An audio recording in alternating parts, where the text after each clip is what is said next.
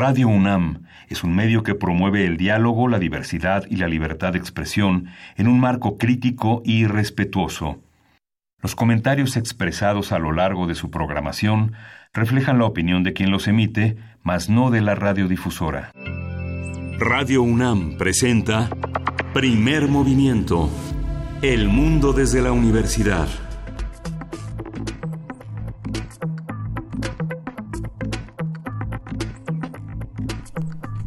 Hola, buenos días. Hoy es lunes 9 de septiembre y son las 7.04, casi 5 de la mañana en la cabina de Radio NAM aquí en la Ciudad de México. Estamos en primer movimiento. Berenice Camacho, buenos días. Así es, buenos días. Miguel Ángel Quemain, buenos días a la audiencia que nos sintoniza desde temprano, desde esta hora para iniciar la semana en este lunes 9 de septiembre. Y pues bueno, por supuesto hay que hablar de este paquete económico que fue entregado el día de ayer domingo a la Cámara de Diputados con una nueva presidencia a cargo la panista Laura Angélica Rojas Hernández.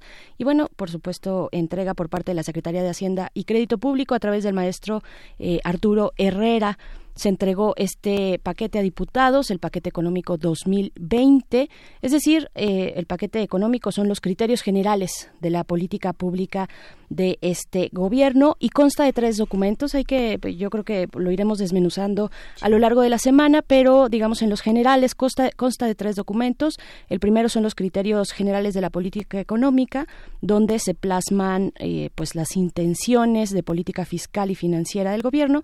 El segundo documento es la iniciativa de ley de ingresos de la Federación. Este también es un tema en el cual debemos detenernos. Y tres, finalmente esta iniciativa de ley de ingresos tendrá que ser aprobada, discutida por las dos cámaras.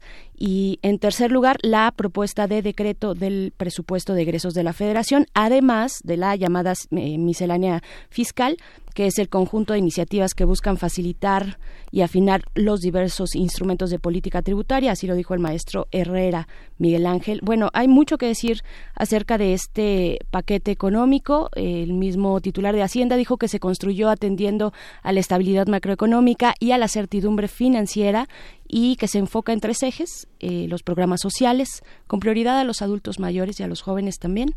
Eh, mm, el segundo es Ah, se me está yendo el segundo. Seguridad pública. Seguridad pública y después eh, seguridad energética, ¿no?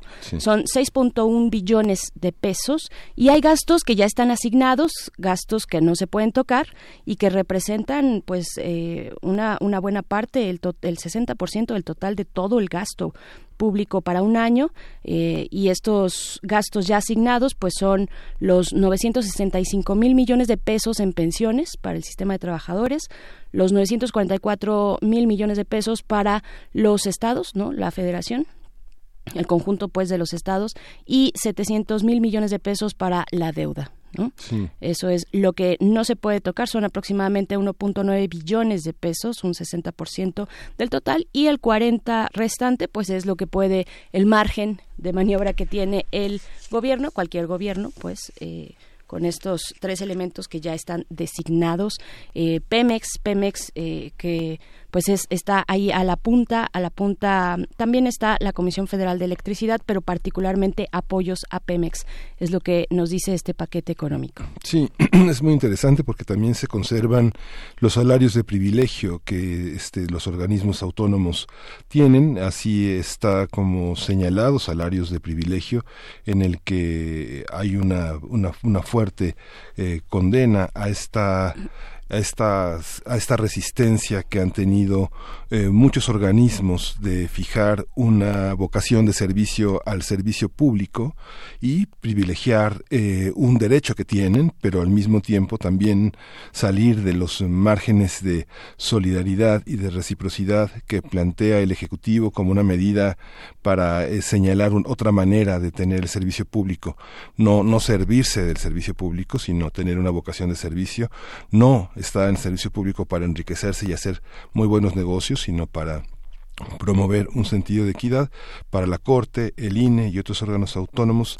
Continuarán esos esos sueldos, se reducirán dentro del programa económico las partidas para dos bocas y para el tren Maya, para el tren Maya en un 58%, la Secretaría de Medio Ambiente es la secretaría más castigada presupuestalmente, pero una este se crean se crearán toda una serie de mecanismos transversales para fortalecer la prevención en el terreno medioambiental con leyes que eh, permitan eh, controlar eh, las infracciones al, al, medio ambiente y al abuso de empresas y de situaciones de contaminación hay una hay una situación muy interesante que es justamente el planteamiento de una filosofía del gasto que era imposible tener en el primer año de gobierno porque el presupuesto ya estaba etiquetado y estaba destinado por eso usted verá que la, la, condena permanente ha sido a un subejercicio, a una serie de prácticas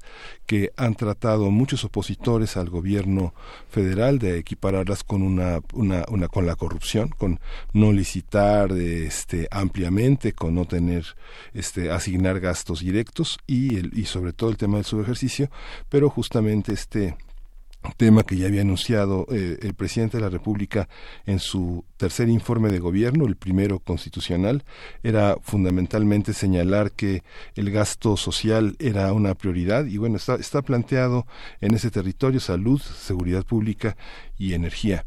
Y, bueno, estábamos hoy, hoy justamente eh, entre las actividades que inician la jornada, la jornada de hoy está justamente este, este juicio que se inicia contra el asesino de eh, este, esta joven que fue asesinada, eh, Lesbi. Eh, mm, ay, se me fue. Lesbi Berlín Osorio, que inicia justamente hoy en la sala 1 de oralidad en el edificio anexo del reclusorio preventivo varonil, con todo un conjunto de instituciones y organizaciones, Rosa Rojas, Justicia Pro Persona, Red de Todos los Derechos para Todas y todos, y justamente hablábamos fuera del aire eh, al inicio del programa ¿Qué, ¿Cuál es el precio? Este, seguimos con los valores de que quien paga manda, al cliente lo que pida. Los abogados dejaron el caso de Rosario Robles porque se quedó sin dinero. Es una estrategia mercadotécnica, es este, nos tenemos que compadecer o tenemos que cuestionar un servicio en el que la medicina, la ley, tienen que ser para el mejor postor. Si tiene dinero, váyase con su suero a la calle, o si no tiene, este, sea, sea inocente o sea culpable, quédese en la cárcel. Una gran oportunidad para, para este, dirimir contra el Estado la supuesta inocencia de esta, de esta mujer política que ha causado tanta controversia. Pero justamente el servicio público, el servicio, el compromiso, ¿cuántos abogados defienden mujeres eh, en situaciones de vulnerabilidad, indígenas, enfermos, en fin? Creo que el servicio público tiene que ser, el hay profesiones que no pueden imprimirse, no pueden anteponerse el dinero frente al, ¿no? Ahí está el abogado Cuelo, este, con clientes muy importantes en la cárcel. Por supuesto, claro que el Estado no puede dejar en el desamparo, digamos, a una persona en su defensa. Existen los defensores públicos. ¿No? Eso eh, creo que ahorita que lo comentabas, precisamente estaba pensando en eso, en esa opción que es la opción que toman la mayoría de las personas en este país, no pagar un despacho privado eh, porque no se tiene las posibilidades por los altos honorarios, sino eh, hacer eh, uso, uso de lo que ofrece el Estado como parte del debido proceso que son los defensores, la Defensoría Pública, pero bueno, ese es otro tema con respecto al que decías del comportamiento de este despacho de abogados y e importante decir esto que apuntas hoy por la mañana iniciará el juicio de Lesbi Berlín Osorio que viene muy muy acompañada con distintas organizaciones, una apertura de juicio oral que se llevará a cabo en, esta sala de oralidad en el reclusorio Oriente. Y es que eh, pues antes de llegar a un juicio, a un eh, juicio oral, pues se antecede por etapas, por dos etapas, la etapa de control y la etapa intermedia. Es un tránsito que lleva su tiempo y que será interesante seguir esta, esta nueva etapa. Hay que recordar que para el caso, este caso tan representativo de los feminicidios en México, pues valió la recomendación, una recomendación por parte de la Comisión de Derechos Humanos de la Ciudad de México, la 01-2018, la primera que emitió la Comisión de Derechos Humanos de esta ciudad el año pasado, donde se daba cuenta pues del desaseo y la falta de perspectiva de género por parte de la autoridad ministerial eh, de la Procuraduría de esta ciudad. Y pues bueno, ahí está eh, para iniciar la semana. Vamos a tener un eh, programa interesante. Gracias por sintonizarnos. Estaremos arrancando con medio ambiente. Vamos a platicar con Paulina Ordóñez, investigadora del Centro de Ciencias de la Atmósfera, que eh, actualmente investiga la variabilidad climática. Vamos a hablar sobre los huracanes y lo ocurrido en las Bahamas, el desastre que dejó tras de sí este huracán Dorian. Sí, y tenemos como todos los lunes la música de las Américas en tus oídos. Es una sección que coordina Guillermo Teo Hernández. El tema de hoy es la influencia del cine en la creación del estereotipo del mexicano. Vamos a conversar con Eteo, que es investigador, egresó de la Facultad de Ingeniería de la UNAM, cursó estudios de latín en la Facultad de Filosofía y Letras de nuestra universidad y actualmente está dedicado a preservar e investigar sobre el fondo de la música de concierto en la Fonoteca Nacional. Y para nuestra nota nacional, por supuesto, hacemos una parada para la reflexión de lo que significó Francisco Toledo, este artista oaxaqueño que eh, lo perdimos, falleció la semana pasada. Vamos a platicar con el doctor Alberto Soto, egresado de la UNAM, director del Departamento de Arte de la Universidad Iberoamericana aquí en la Ciudad de México. También es historiador, dedicado a las políticas públicas en materia de cultura y arte. Sí, estamos también, vamos a tener en arte internacional la muerte de Mugabe, de Robert Mugabe, la doctora Paulina Berumen, quien es internacionalista, especialista en temas políticos y de política pública sobre África, nos eh, hablará sobre este, sobre este dictador que fue realmente uno de los hombres más importantes en este desarrollo en África. Eh, Robert Mugabe muere a la edad de 95 años. Así es, y ya hacia nuestra tercera hora, después de la poesía necesaria, viene la mesa del día. Vamos a conversar sobre la agenda legislativa. Inicia este segundo año, este primer periodo de sesiones ordinarias y conversaremos sobre este tema con Ernesto Peralta, director ejecutivo de Borde Político, especializado en el diseño participativo de tecnología y legislación y política pública, egresado de la Facultad de Arquitectura de la UNAM. Sí, y en La Biosfera en Equilibrio, que es una serie que tenemos los lunes con la doctora Clementina Equigua, que es bióloga y doctora en ciencias de la Facultad de Ciencias de la UNAM, divulgadora del Instituto de Ecología también de la UNAM, donde lleva las redes sociales del instituto, dirige la revista digital Oikos. Vamos a hablar del patrimonio natural de México en la nueva serie de billetes que ha eh, emitido el Banco de México. Bien, pues así empezamos y les invitamos a, una semana de las fiestas patrias, pues que nos digan cómo, cómo están planeando, qué van a hacer para este próximo fin de semana, un puente también por el tema de las fiestas patrias del 15 de septiembre, la independencia de México, arroba P Movimiento en Twitter, Primer Movimiento UNAM en Facebook, son las coordenadas digitales donde podemos ponernos en contacto, escucharnos, leernos y hacer comunidad. Y pues bueno, vamos con música, vamos a iniciar con algo de Arctic Monkeys. La canción es Do I Wanna Know. Vamos a escuchar y volvemos en este inicio de primer movimiento.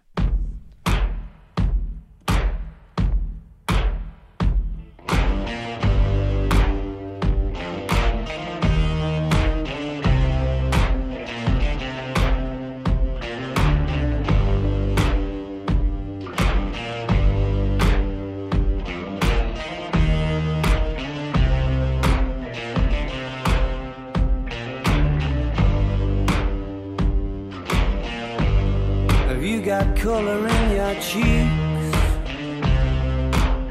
Do you ever get that feel that you can't shift the tide that sticks around like summits in your teeth?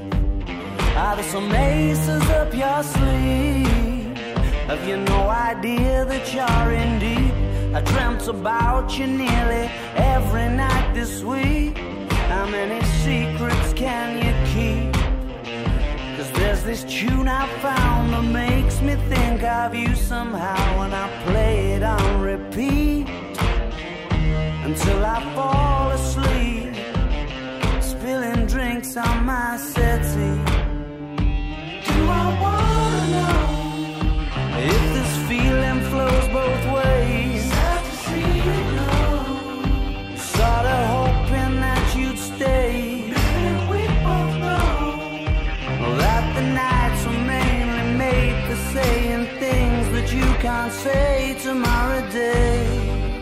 crawling back to you. Never thought I'd call and run. You love you, cause I always do.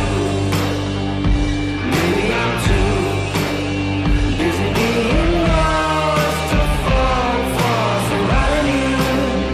Now I'm going through, crawling back to you. So have you got the good?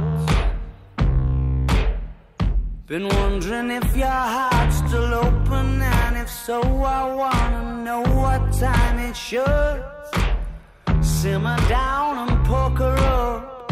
I'm sorry to interrupt, it's just I'm constantly on the cusp. I've tried and to kiss you. But I don't know if you feel the same as I do. Together if you wanted to. I wanna know if this feeling flows both ways? Sad to see you go. Was sorta hoping that you'd stay. Didn't we both know that the nights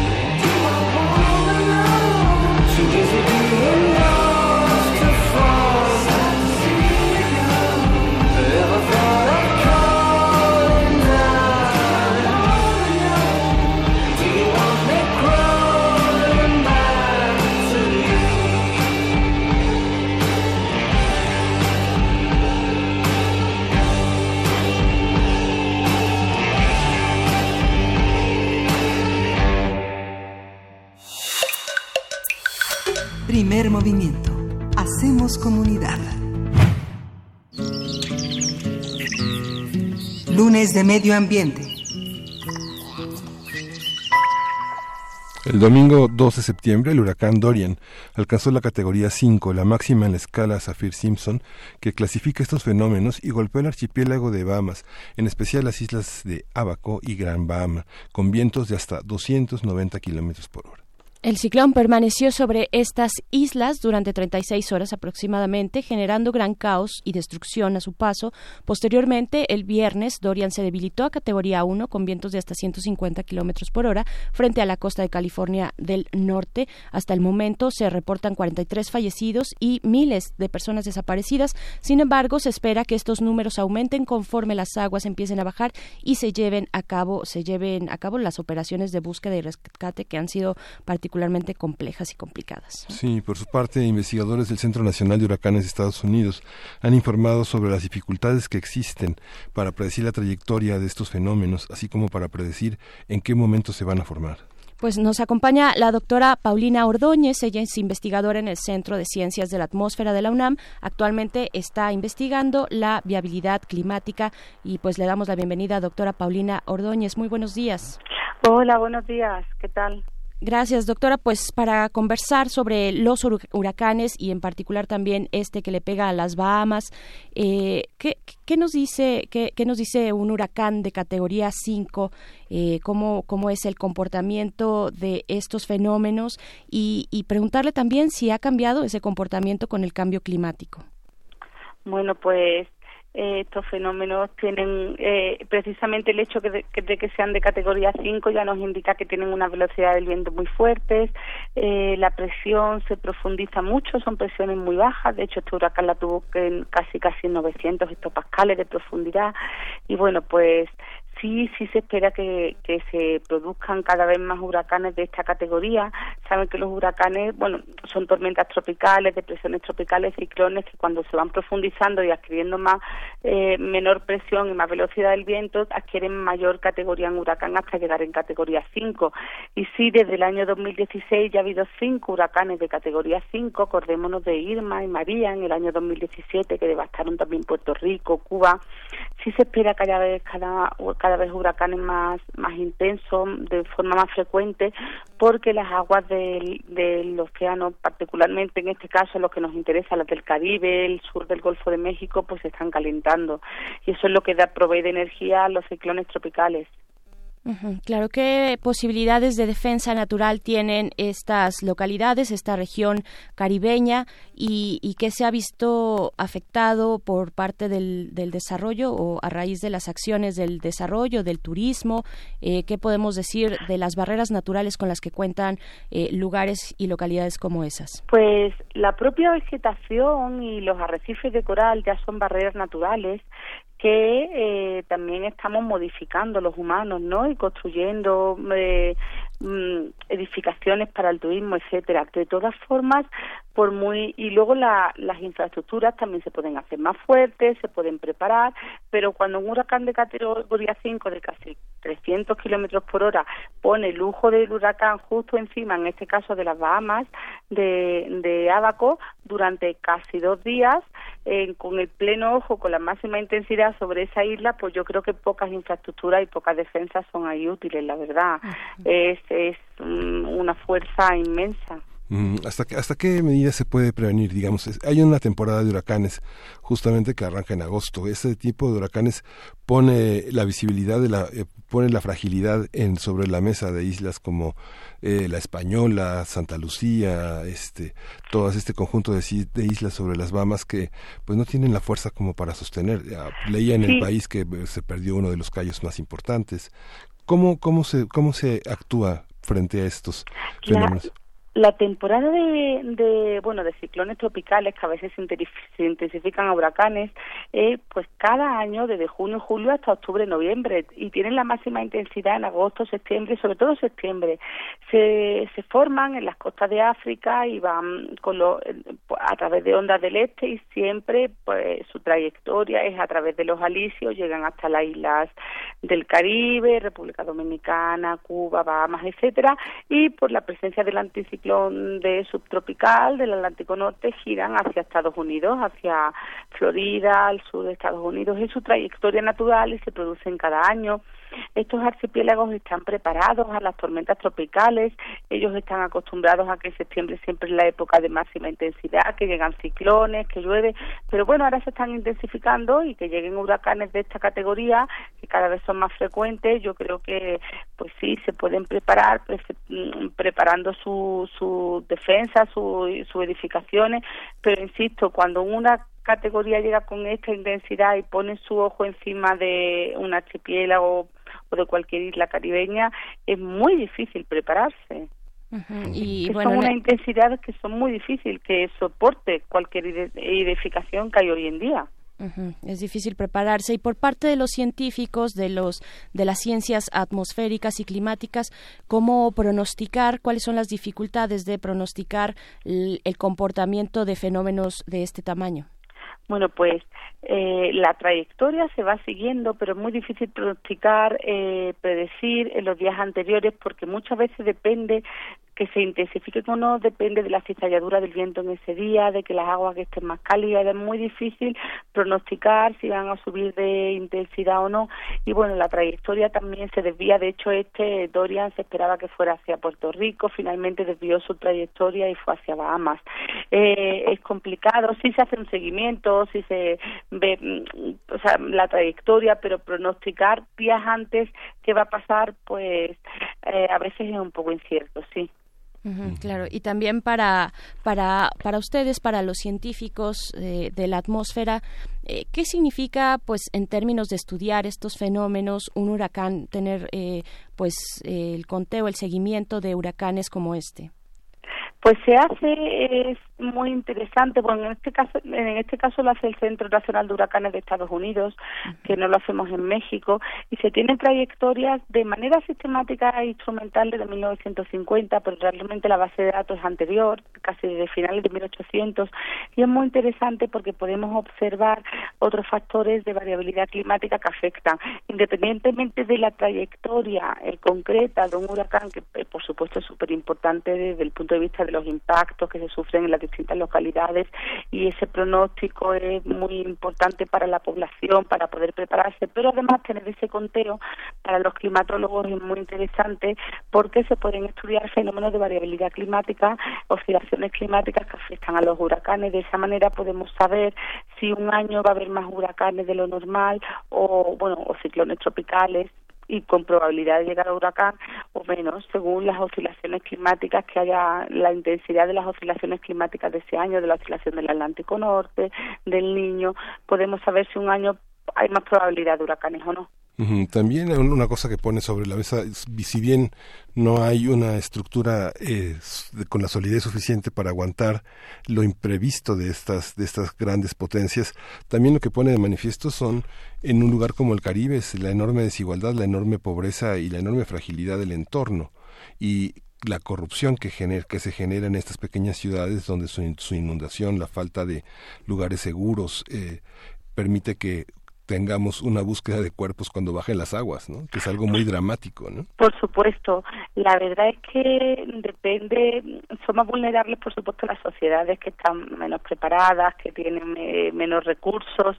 En este caso, Bahamas no era una de las islas que esté menos preparadas, tienen un poco más de recursos, pero aún así fue un azote inmenso, fue una intensidad brutal.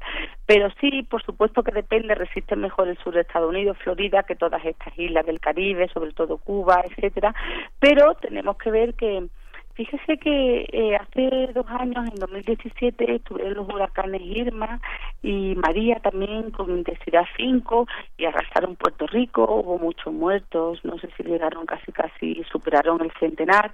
Ahora en Bahamas van cuarenta y tantos, pero cuando bajen las aguas probablemente ya está previsto que empiecen a aparecer cuerpos y sí es una desgracia y pero vemos como el año pasado un huracán de la misma categoría de una categoría un poquito inferior llegó a Mozambique en la temporada de huracanes del hemisferio sur y, lo, y los muertos superaron los millares también. Como vemos cómo lugares que están todavía menos preparados, porque además las inundaciones ahora más está cubierta de agua y se espera que cuando bajan las aguas empiezan a aparecer los cuerpos. Pero es que en Mozambique eh, las inundaciones fueron más rápidas, duraron mucho más tiempo porque tienen todavía peores sistemas de drenaje. Además después fallecen las personas por, por enfermedades derivadas de esas aguas estancadas. Entonces, por supuesto, eh, la situación socioeconómica de lugar tiene mucho que ver a la respuesta y a la recuperación de después eh, se recupera mejor el sur de los Estados Unidos, Florida y todos estos lugares que los del Caribe, y los del Caribe se recuperan mejor que lugares que son todavía más vulnerables. ¿Qué es lo que eh, tiene que ocurrir? ¿Cuáles son las acciones y las medidas que de, de rescate que se toman una vez que pasa el huracán? Bueno, pues en eso yo ya no soy tan especialista porque soy meteoróloga. Yo entiendo que los cuerpos de protección civil, los bomberos, la policía estarán poniendo todo su todo su potencial y su capacidad en recuperar estos cuerpos y en ayudar a, a sacar a las personas. Por eso digo que también depende de, la infraestructura desde el punto de vista logístico que tenga cada cada sitio, pues será la respuesta más rápida o no. Claro.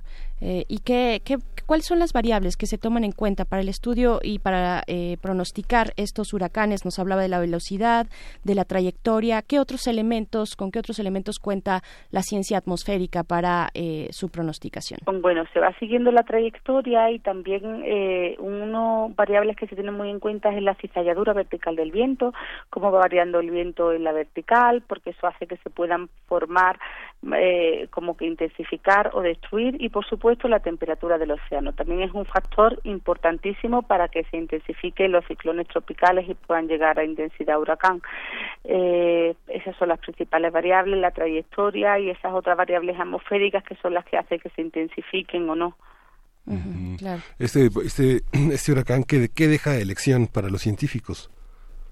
¿Qué deja de elección? Bueno, pues nosotros lo que podemos seguir es hacer, intentar mejorar los pronósticos para ofrecer una predicción lo más exacta posible a los lugares afectados y bueno, pues eh, luego ya casi casi que deja un, un, una lección casi que para toda la población y los políticos ver que este tipo de fenómenos luego son tan destructivos, por supuesto no depende, o sea, son fenómenos naturales que no dependen de nosotros, pero sí que se están intensificando por el calentamiento global que depende de las acciones humanas, así que así ahí todos tenemos algo que aportar.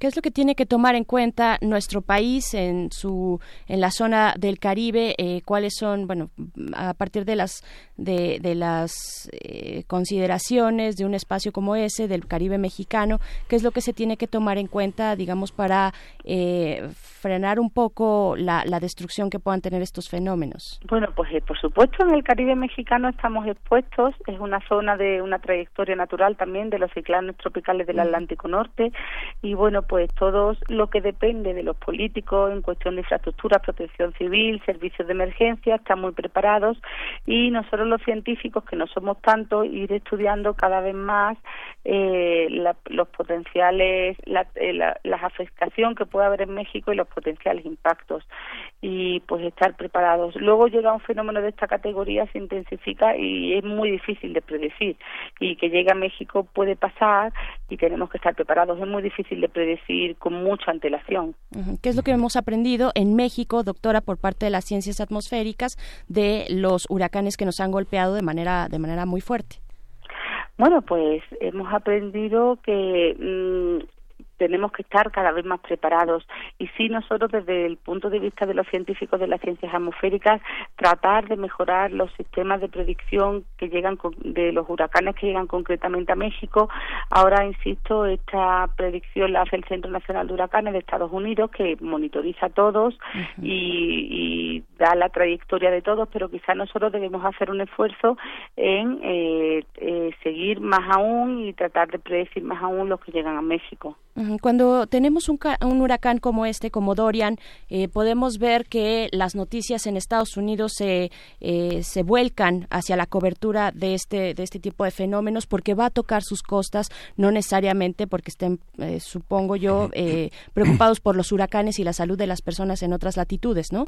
En, en, general. entonces, ¿cómo, ¿cómo hacer frente a eso también por parte de un gobierno como el de México o de los científicos mexicanos? Que, siguen este tipo de fenómenos. Claro, pues es que son, son los mismos, ¿no? Hay las trayectorias habituales de ciclones en cada cuenca de, de océanos tropicales, del Pacífico, que son tifones, del Índico, que son ciclones, le siguen llamando ciclones, y aquí, cuando se intensifican en el Atlántico Norte, que los llamamos huracanes.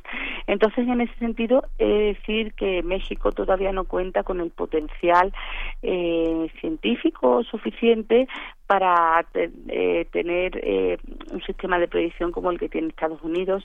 Entonces nosotros nos basamos en el, Centro Nacional de Huracanes de Estados Unidos y simplemente le hacemos un seguimiento a los que pueden llegar a México y sobre todo, sobre todo estudiamos más sus características físicas, su estructura, las características concretas de los que llegan a México desde el punto de vista de, de presión, velocidad del viento o tratar de detectar qué características tienen en concreto los que llegaron a México para poder de ahí eh, hacer una, un seguimiento más exacto de los que afectan a nuestras costas. La verdad que no tenemos todavía eh, las infraestructuras científicas suficientes para hacer un estudio y un, y como el que hacen ellos. y un sistema de pronóstico, ¿no? Sí, claro. Y bueno, está a 90 kilómetros de, a 90 kilómetros de Miami. Es, algo que, que, se, que se pudo ver desde Miami. Es un fenómeno que desde ciertas áreas de, de esa geografía era, era visible. Debe ser como todo un ejemplo para una, una economía que está sostenida en el turismo, ¿no? con tan pocos habitantes. Sí, lo que pasa que ellos realmente mm, ya están en, ese aspecto todas las islas del Caribe, la Yucatán y el sur de Estados Unidos, Florida, Carolina del Norte, Carolina del Sur. Eh, en ese sentido estamos, mm, no es algo que sea extraño para nosotros. Es temporada de huracanes, los huracanes del Atlántico Norte se producen cada año, siguen esa trayectoria, las trayectorias aproximadas ya las conocemos también, siguen los alisios desde las costas de África, llegan al Caribe y, por la por la presencia del anticiclón van hacia el norte, hacia el sur de los Estados Unidos. Lo que pasa que sí que tenemos que poner un más esfuerzo en los que se intensifican y llegan a ser huracanes de esta categoría. Por lo demás, no es algo que sea ajeno a nosotros, es algo que ocurre cada año eh, y climatológicamente estamos en temporada de ciclones tropicales. Así es. Bien, doctora Paulina Ordóñez, investigadora del Centro de Ciencias de la Atmósfera de la UNAM, eh, agradecemos mucho esta conversación para la audiencia de Primer Movimiento. Muchas gracias. Gracias a vosotros. Adiós. Gracias. Hasta luego. Hasta pronto. Hasta pronto. Bueno, son las 7 de la mañana con 38 minutos de este lunes, lunes 9 de septiembre. Vamos a escuchar algo de música. Esto es del Cuarteto de Nos. La canción es No quiero ser normal.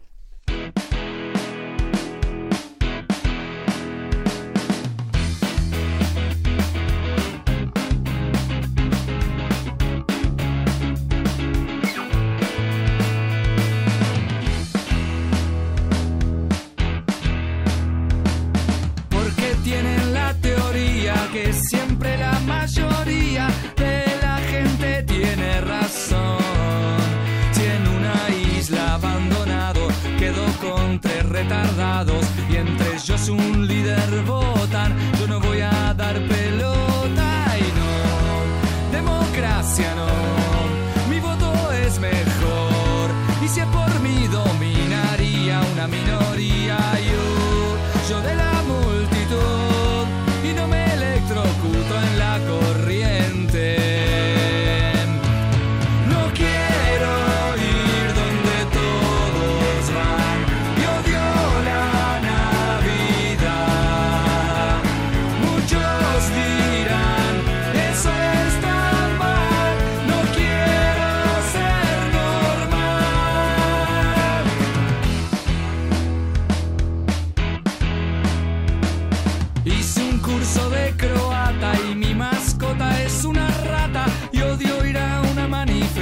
A ningún héroe glorifico, con nadie me identifico, porque lamentablemente no me gusta la gente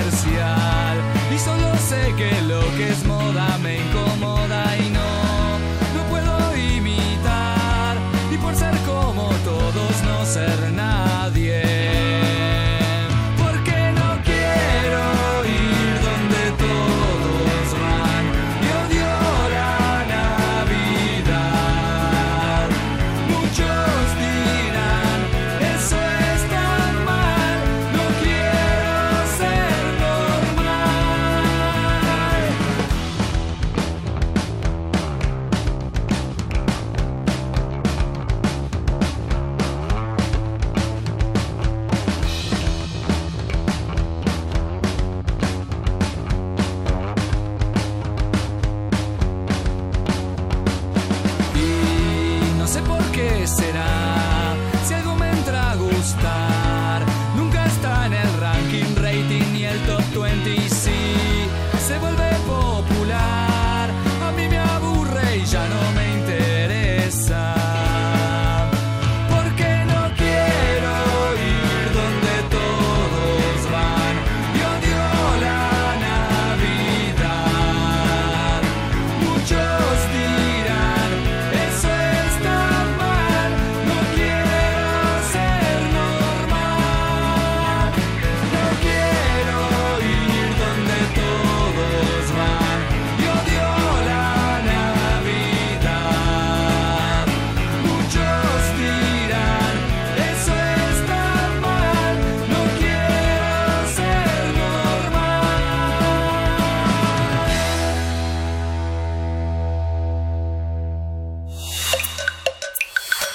Movimiento. Hacemos comunidad. La música de las Américas en tus oídos.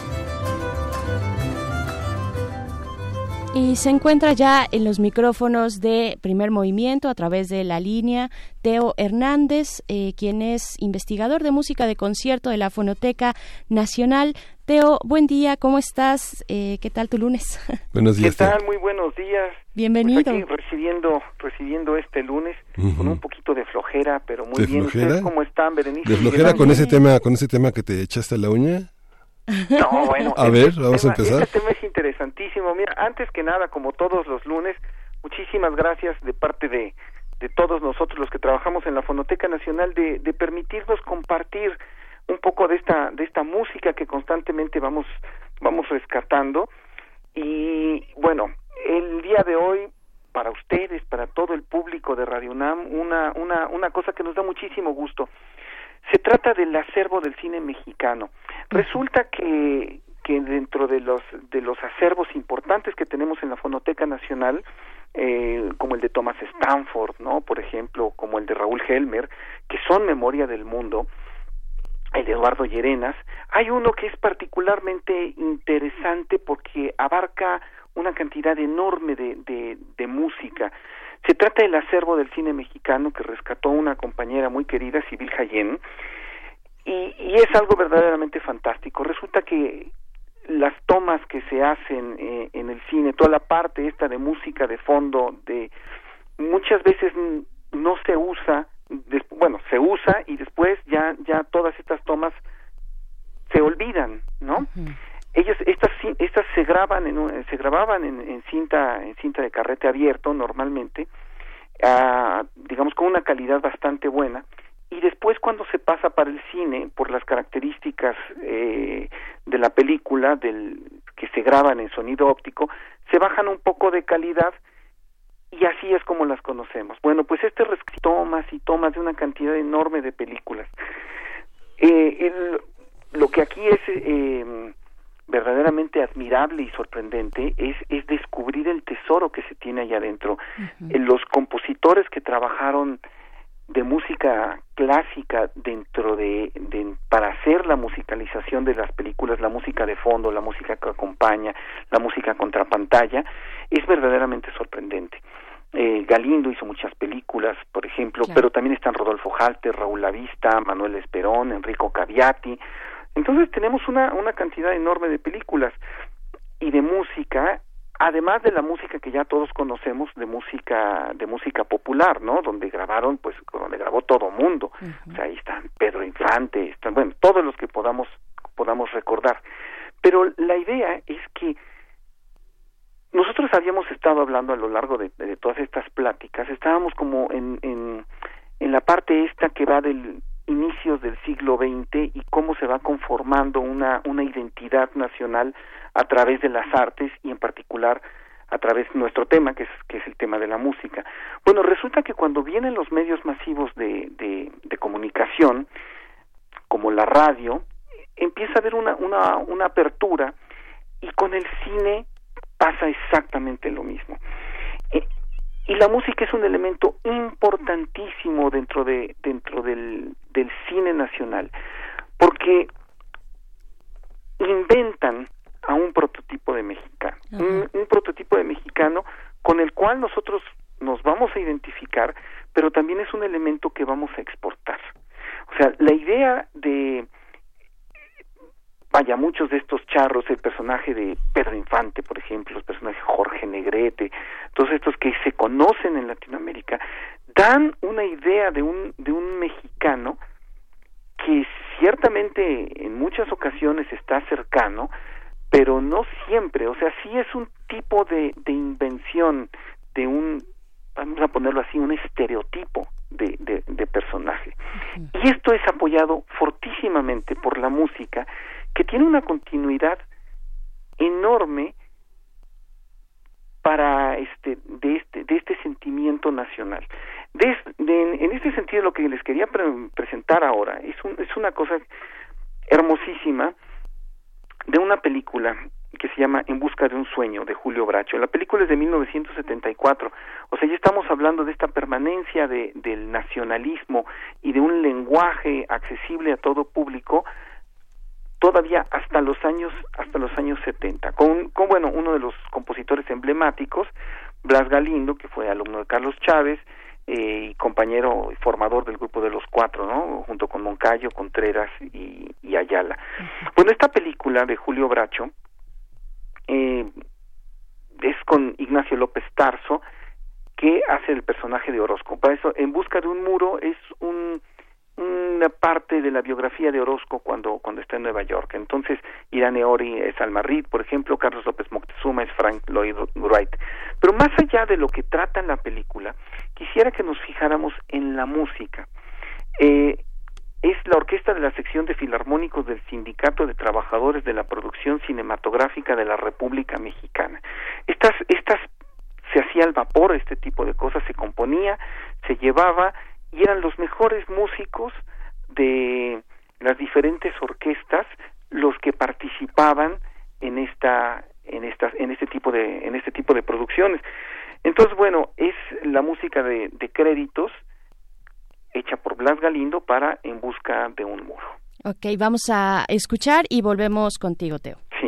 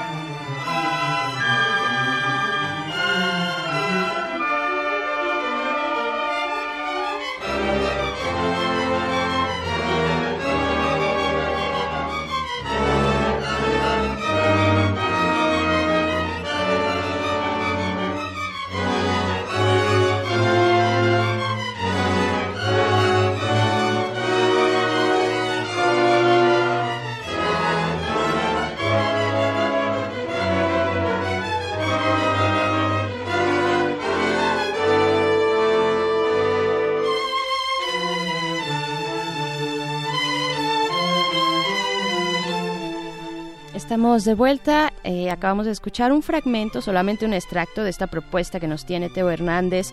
Eh, propuesta de Blas Galindo, ¿cierto, Teo? Así es, es en música de fondo para la película de En busca de un, eh, de un muro de Julio Bracho del año 74 y la música es de, de, de, Blas Galindo. Nada más como último comentario y muy breve, en lo próximo que vamos a oír, con lo que nos vamos a despedir, es música total y absolutamente que podríamos llamar popular, ¿no? eh, lo que podríamos llamar el folclore. Es una canción, La Pajarera, que Ponce recuperó y que después eh, era una canción folclórica, la, eh, así la llamaba Ponce. Ponce la tomó, le hizo un arreglo y después esa canción se volvió popular en otros arreglos. Entonces, bueno, si es un arreglo de un arreglo de Ponce, hecho por ni más ni menos que Antonio Briviesca es Antonio Briviesca la guitarra, Alonso Almazana la voz, Julio Alejandro la armónica y lo más interesante es que mucha de esta música está conviviendo en la misma película, es más, a veces en el mismo momento, una secuencia después de la otra, con la música de Blas Galindo. Y como última reflexión, solamente en un espacio mágico como el del cine, podemos permitirnos que, que convivan este, estos dos tipos de música y que nos parezca perfectamente natural e incluso deseable que así suceda, ¿no? Entonces, pues, pero esta esta parte, por ejemplo, el, el tema de las, eh, no sé, por ejemplo, Einstein, ¿no? que ya marcó toda una toda una visión en el cine, que son grandes conciertos y que son parte pues del patrimonio este musical de no sé de la filarmónica de Londres, de las grandes este orquestas de Moscú, de Polonia, de, del este, ¿no? Esta esta parte donde el ruido forma parte de la de la cinta, ¿no? Donde eh, que ya son herencias del cine contemporáneo, donde ya no hay un concierto que fluye, que ilustre, sino que, que forme parte de una de una realidad en la que eh, uno cuando vuelve a verla, vuelve, vuelve a escuchar la cinta fuera de la película, uno lo que recuerda es la cinta, digamos que hay una parte en la que no hay esa territorialidad propia de la música que se independiza de la de la cinta, de la pieza. Aquí en esta pieza que nos presentas en este periodo que ilustraron revueltas con redes o este o Ponce o Blas Galindo con la música de Ponce, Blas Galindo, eh, hay esa hay esa conciencia de frasear, digamos cuando se frasea una música popular, la vuelve reconocible y la vuelve paradigmática para seguir la trayectoria de un personaje o de una situación lacrimosa o cursi o muy realista. O, tú, en la experiencia de la fonoteca, eh, como investigador de la fonoteca, ¿qué, ¿qué, encuentras ahí? ¿Cómo, ¿Cómo nos comportamos en el nacionalismo mexicano frente a algo como el cine? No, hombre, tu pregunta, tu pregunta es de esas preguntas buenísimas que, que dan para hablar eh, kilómetros y kilómetros y kilómetros, ¿no? Bueno, lo que, lo que puedo decir un poco en respuesta a esto es que la buena música de cine, siempre es música que funciona con la imagen, ¿no? De bien mencionaste Einstein, ¿no? Eh, Einstein con la música de Prokofiev, por ejemplo, o la música de Shostakovich en la película, incluso la música de, de, de Walt Disney es música que sí es cierto, es muy importante como, como fenómeno sonoro, pero si no funciona con la imagen, si te estorba la imagen, por buena que sea la música, no, no funciona. Entonces, de alguna forma, la música tiene que estar supeditada a lo que está pasando en la imagen. Y concretamente, concretamente en tu pregunta, esta música que, que apoya todo este tipo de, de imágenes en el cine, eh, hace que funcione la, la, este, que funcione el discurso cinematográfico. Entonces, suceden las dos cosas, o sea, puedes olvidar la música y olvidarla en el buen sentido porque funcionó para que te para que te diera un discurso musical o puedes recuperarlo después. En el caso de redes, por ejemplo, eh, se dieron cuenta que la música era estupenda y de ahí sacó Eric Kleiber una, una suite que es, que es lo más famoso. En el caso Noche de los Mayas también, la música iba a quedar olvidada totalmente. Había funcionado con la película, pero nadie le hacía caso. Un día podemos hablar podemos hablar de, de esto también, ¿no?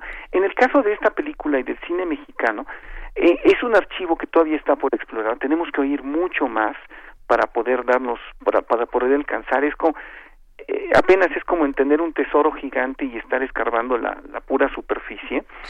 Pero bueno, con este ejemplo creo que queda claro que hay muy buena, muy buena música que incluso pasamos por alto. O sea, cuando uno empieza a ver esta película está en los créditos.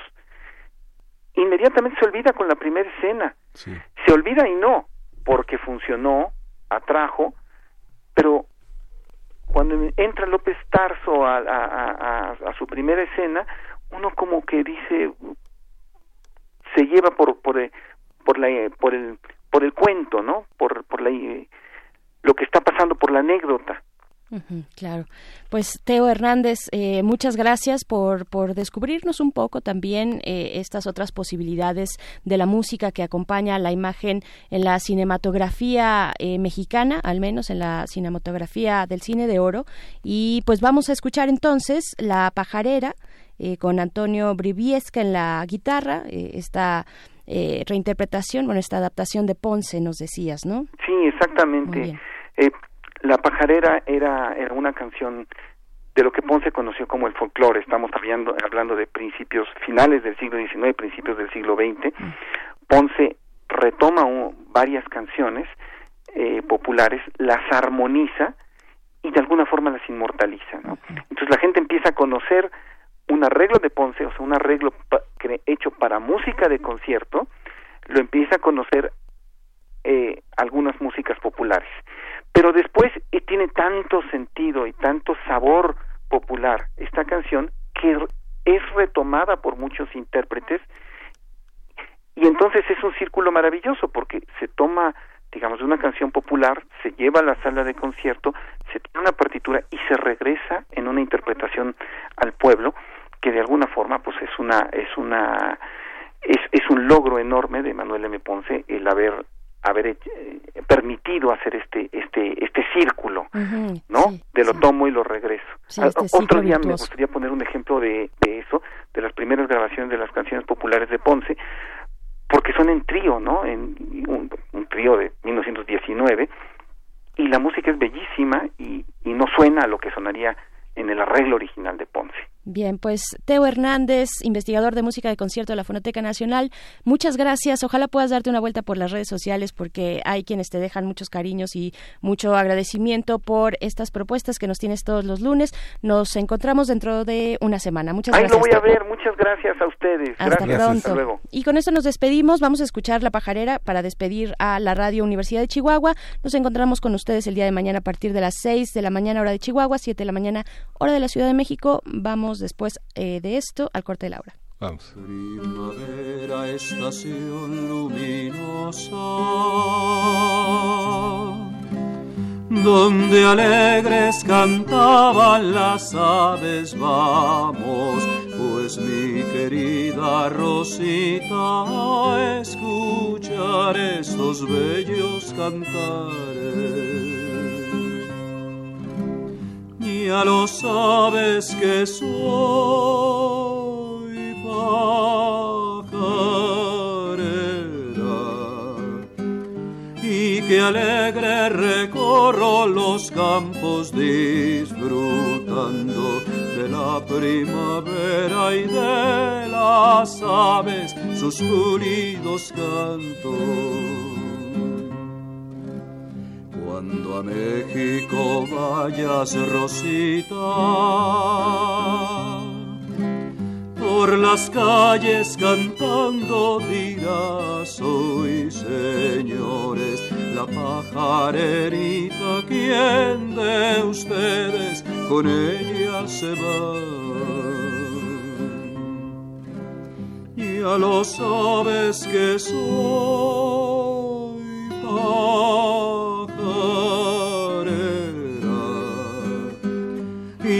alegre recorro los campos disfrutando de la primavera y de las aves sus pulidos cantos. Cuando a México vayas, Rosita, a venderlos a la capital, cinco será el menor precio que ellos puedan valer por allá. Ya lo sabes que soy pajarera y que alegre recorro los campos disfrutando de la primavera las aves sus pulidos cantos. Si al pasar te pregunta la dama que si son pajarillos silvestres les dirás que son de mucha fama de los que hay en la tierra caliente.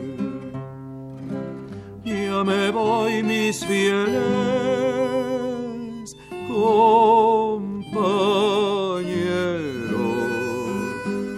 Me despido con gusto y afán, soy señores, la pajarerita, ¿quién de ustedes con ella se va?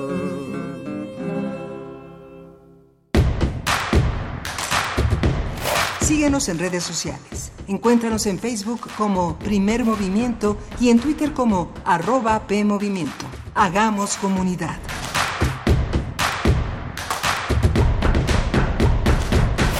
Teatro Gótico y Radio UNAM presentan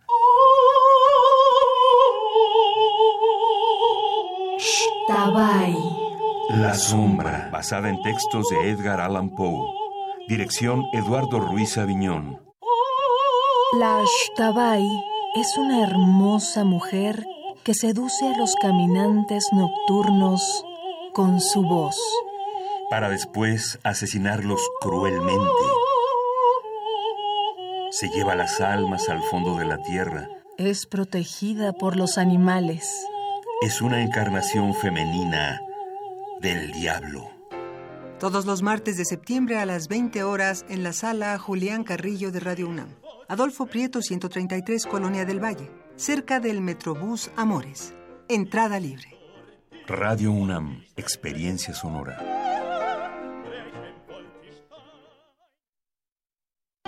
Mi INE está hecha de confianza. Como organismo autónomo, el INE protege mis datos personales. Mi INE está hecha de participación. Con ella elijo a quien va a gobernar. Mi INE está hecha de mis sueños, mis logros, mi historia. Mi INE es lo que soy. Yo me identifico con la democracia. Para participar, checa la vigencia de tu INE y manténla actualizada. Infórmate en INE.mx.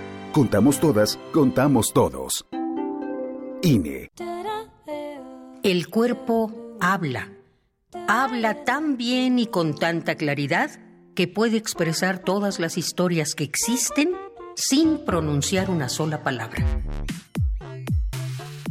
La asociación Mima Escena, dedicada al fomento y difusión del arte de la pantomima, te invita al primer Festival Internacional de Mimo Juan Gabriel Moreno, en la Ciudad de México.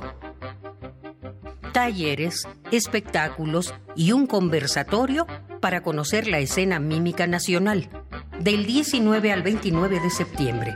Consulta la programación al correo humberto arroba mimaescénica.mx o en Facebook como Mima Escénica y Mimo Trova.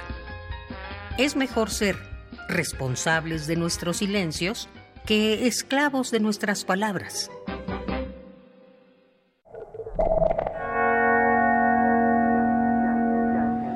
Jan Hendrix, Tierra Firme. Desde su llegada a México en 1975, Jan es una figura clave en la escena artística del país, produciendo obras inspiradas en la estética del viajero y naturalista, incorporando experiencias visuales y culturales. Museo Universitario Arte Contemporáneo, MUAC, en Ciudad Universitaria, del 4 de mayo al 22 de septiembre de 2019.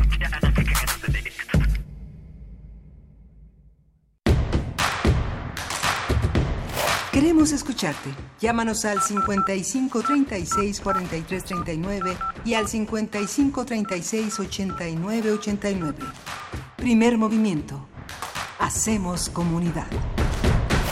Muy buenos días, estamos de vuelta en primer movimiento. Son las 8 de la mañana con 5 minutos. Iniciamos la segunda hora de nuestra emisión del día de hoy y estamos en cabina Miguel Ángel Quemain, ¿Cómo estás? Buenos días. Hola, buenos días, Berenice Camacho. Buenos días a todos ustedes que nos sintonizan en Radio UNAM. Estamos en FM, en AM y en las redes sociales, eh, en, la, página web de Radio UNAM, radio.unam.mx, donde puedes sintonizarlos a través de la red. Le damos la bienvenida a la Radio Nicolaita, que, nos, que está asentada en Morelia, Michoacán. Es una de las grandes universidades del país y también estaremos de 8 a 9 de la mañana con ustedes, con nosotros en esta frecuencia compartida. Al inicio del día comentamos el, este, esta propuesta de este inicio del diálogo con la entrega del presupuesto para el año próximo. Muy interesante la, la, el programa, la filosofía, la, la vocación de gobierno que propone el Ejecutivo a través de todos los órganos que se reunieron para hacer un frente conjunto y enfrentar todo lo que llama desigualdad social, un crecimiento con rostro humano, una visión humanista del, del gobierno. Interesante, polémico, va a dar mucho de qué hablar en los próximos dos meses, eh, va a ser como el gran tema de la, de la del noticioso sobre todos los terrenos que eh, tiene el país, seguridad, eh, educación, salud, todo lo que tiene que ver con la seguridad energética, que son los tres ejes fundamentales, Berenice, que ya tú señalabas esta mañana. Así es, eh, hay que ver con lupa este eh, proyecto económico que fue entregado el día de ayer. Hay que ver también cuáles son las eh, pues los pronósticos que se hacen para eh, el, bueno el crecimiento frente al dólar, el crecimiento económico en general, el, el ambiente internacional que se eh, pues se antoja adverso y también el tema del petróleo, los precios del barril de, de, los barriles de petróleo y pues bueno eh, agradecemos agradecemos a quienes se hacen presentes a través de nuestras redes sociales. Juan Jaso López nos da los buenos días, buenos días Juan Jaso, un abrazo. También R. Guillermo como siempre muy atento a todos los comentarios y dando buenas observaciones. Marta Valencia también nos da los buenos días y dice señora Berenjena es fin de semana largo, no es puente. Tienes toda la razón, Marta Elena. Eh, pues es que me, emocioné un poco, se me, fue, se me fueron las palabras por ahí, pero es que les estábamos preguntando precisamente si ya saben qué van a hacer para este fin de semana, que es fin de semana largo por el, los festejos patrios. ¿Van a asistir al Zócalo Capitalino? Yo tengo mucha curiosidad, Miguel Ángel, sobre cómo va a ser esta fiesta, esta primera fiesta patria del gobierno de Andrés Manuel López Obrador. Eh, yo creo que yo sí me voy a dar mis vueltas por aunque pues hay que decirlo, al otro día lunes nosotros sí estaremos presentes aquí a partir de las 7 de la mañana, pero bueno, con todo y tostadas eh, del pozole y recalentado, pues vamos a estar aquí eh, transmitiendo como todos los días de lunes a viernes, eh, pero díganos, díganos en nuestras redes sociales cómo planean pasar este fin de semana, eh, si ya probaron su primer chile en nogada, en nogada, de la temporada o si planean hacerlo en estos días, pues ahí están nuestras redes, arroba Movimiento en Twitter, Primer Movimiento UNAM en Facebook. Sí, es interesante. Guillermo observaba que no era su informe, ¿no? Lo que sucede es que finalmente no es su informe, pero el informe se organiza y sabemos cómo trabaja el presidente de una manera muy personal en todos los terrenos, eh, incluso de seguridad. Es alguien que se, se levanta con las, con las Fuerzas Armadas, con las eh, con la Guardia Nacional y explora cómo, cómo, qué pasa, qué pasa con la seguridad en el país. Es interesante el liderazgo de una figura como él, donde eh, lo que asciende no es un partido, sino un liderazgo que venía encarnando en la figura de López Obrador una, una oposición y una resistencia que por supuesto está acompañada de muchísimas fuerzas sociales, civiles, eh, muchas organizaciones, mujeres, ancianos, indígenas, muchas de las personas que consideraron oprobioso continuar votando por más de lo mismo que como como se decía en su momento, pero es sumamente personal la, la vocación, porque justamente eh, él dice que pone el ejemplo, ¿no? Una, una, una cuestión tan personal del poder que no es instrumental, que no es una cuestión técnica que asume un cargo y cumple unas funciones, sino verdaderamente un tema de apasionamiento, ¿no? Eso que llaman el este el oratorio, la misa, como, como, le llaman todos los que lo detestan a la, a la, a la conferencia de prensa mañanera, donde da clases de historia, donde da consejos, donde da todo. Es un estilo personal de gobernar. es, es indiscutible que detrás de este hay un consenso, un conjunto de funcionarios que justamente respaldan su manera de mirar a México. Por supuesto. No, hay, no hay grandes liderazgos hasta salvo unos liderazgos que aceptan dócilmente, de alguna manera, humildemente, más que dócilmente, eh, no es la palabra, humildemente, su liderazgo. Gente tan eh, viable como Alejandro Encinas, como Olga Sánchez Cordero, como Marcelo Ebrard. Hay figuras muy importantes, Víctor Manuel Toledo. Hay muchas personas verdaderamente de respeto que están en ese gabinete y que siguen la línea que marca el presidente. Sí, eh, el caso también de Arturo Herrera. Fue muy interesante ver el día de ayer en el Congreso en diputados como en la entrega de este paquete económico pues hacía algunas precisiones por ejemplo sobre Pemex. Él eh, pues daba un breve muy breve eh, camino de la historia de Pemex en los últimos 10 12 años no más o menos porque eh, como ya lo dijimos el tercer punto importante de este paquete económico tiene que ver con el sector energético con la Comisión Federal de Electricidad pero especialmente con Pemex. Habrá apoyos por 86 mil millones de pesos, ya sea estos apoyos por capitalización directa, es decir, inyectándole dinero, o a través de un mejor tratamiento tributario, eh, ya que pues en los últimos años se le ha dejado una carga muy onerosa a Pemex y pues eh, se intenta revertir, revertir, esta política que ha llevado a Pemex de 2004 a, a 2018 a disminuir su, su eh, producción de barriles en un 50%. Entonces, eh, en 2004 eran 3.4 millones de barriles de petróleo y 2018 1.7 millones de barriles eh, de petróleo.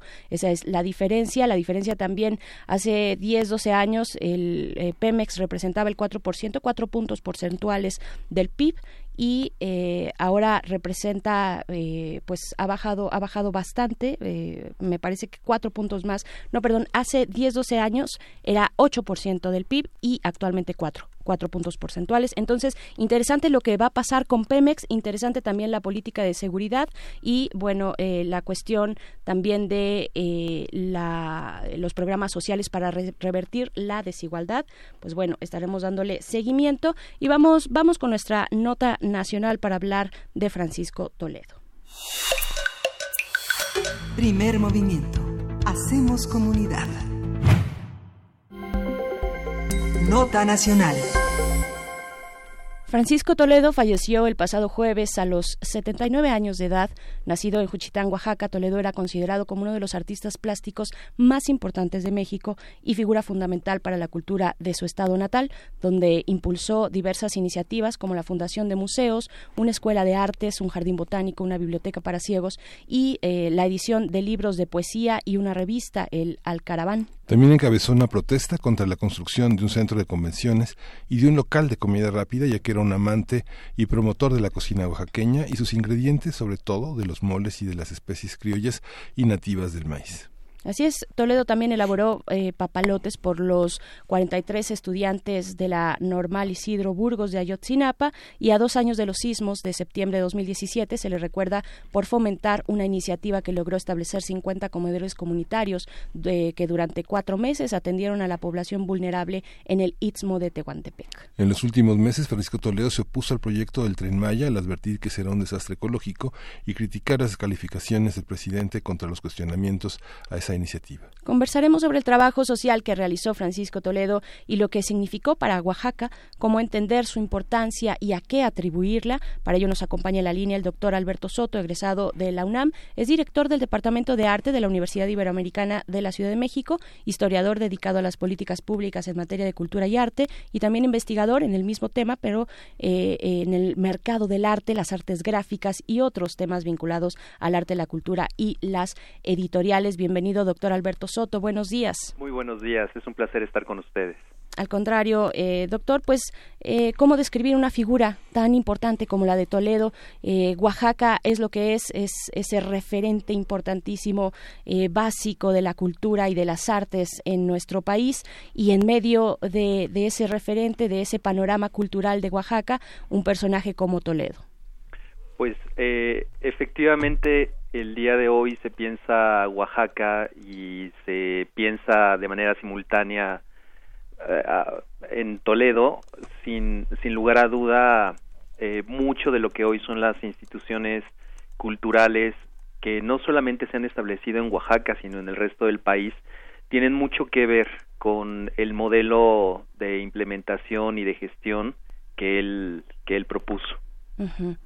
¿Cómo, cómo describir eh, el contexto en el que está hoy en día Oaxaca en las artes, tal vez en el mercado del arte oaxaqueño, que es una de eh, sus líneas de investigación, eh, doctor Alberto Soto?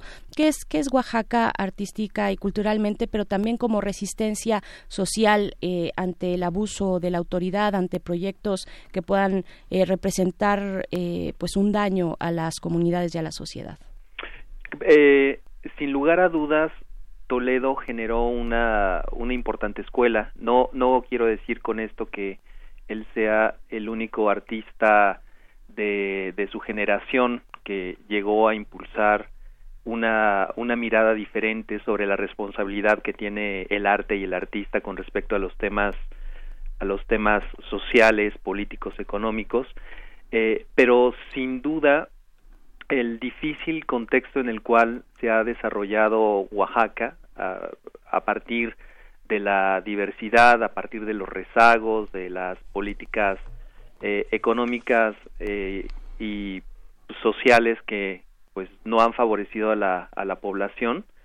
Eh, todo ello ha generado una, una situación eh, muy, muy compleja donde Toledo, eh, impulsando estas instituciones, eh, haciendo prevalecer la, la idea de que los pueblos tienen el derecho de, pues, de determinarse y tienen la inteligencia y tienen la experiencia de saber cuáles son las mejores instrumentaciones para que su medio ambiente, su hábitat y su desarrollo sea completamente armónico. Creo que eso es una de las primordiales enseñanzas, es una resistencia eh, basada en la dignidad de los de los pueblos y, y por supuesto en el en el amor y en el cariño hacia la sociedad en la cual el artista se desarrolla. Fíjese que el viernes pasado, este, tengo que decirlo, este, omití hablar de Se busca un alma, el libro que Angélica Belleira hizo sobre Francisco Toledo, que publicó Plaza, este, Plaza y Janés en el 2001, y ese es muy interesante, eh, una, una serie de encuentros y una serie de fuentes que reúne Angélica Belleira para descifrar el alma de Toledo, que se resistió permanentemente a hablar de los procesos artísticos que condujeron al arte que conocemos. Eh, como investigador, ¿cómo, cómo podría pensar este ejercicio de Toledo desde lo que el viento a Juárez hasta los papeles primordiales y hasta la visión que él tenía de esta zoología fantástica y cómo, cómo lo ve en relación a pintores que eran muy, muy cercanos. Uno de ellos es Sergio Hernández, también oaxaqueño, muralista, pero también un, un colega, un maestro, y el otro Rufino Tamayo. Pienso en ellos tres porque, digamos, en ese, en ese eje hay otro gran pintor que tal vez no tuvo eh, el mismo reconocimiento, la misma lectura que Toledo, que fue Juan Soriano, también con una zoología importante, parte también de continuar la ruptura que, hicieron este, todo un conjunto de pintores en los años 60. ¿Cómo leerlo en, en ese sentido de patrimonio? Un pintor que hace una colección para pagar impuestos que titula Mierda, Mierda para la Secretaría de Hacienda, que era la, el pago en especie. ¿Cuál es la lectura artística de, de, Toledo? Bueno, Toledo, eh, en términos de creador, eh, no podemos nosotros encasillarlo solamente como, como un pintor, ¿no? Que muchas veces se le describe en las biografías, eh, porque en realidad cualquier materia, Toledo la convierte en una manifestación artística, la gráfica, por supuesto, pero también mencionaba los papalotes, eh, la cerámica, eh, la madera, el metal. Tenemos un, un artista que va por todos los materiales, que experimenta distintos lenguajes, que esos lenguajes siempre están remitiendo directamente a las coyunturas eh, tanto locales como nacionales, que se abastece del, del reconocimiento de los saberes populares.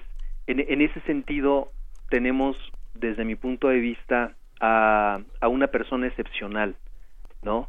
Que fácilmente es reconocible también en los escenarios internacionales de por una manera pues muy muy honesta no muy muy clara y también una vida muy congruente junto a, al, al lenguaje artístico que propuso.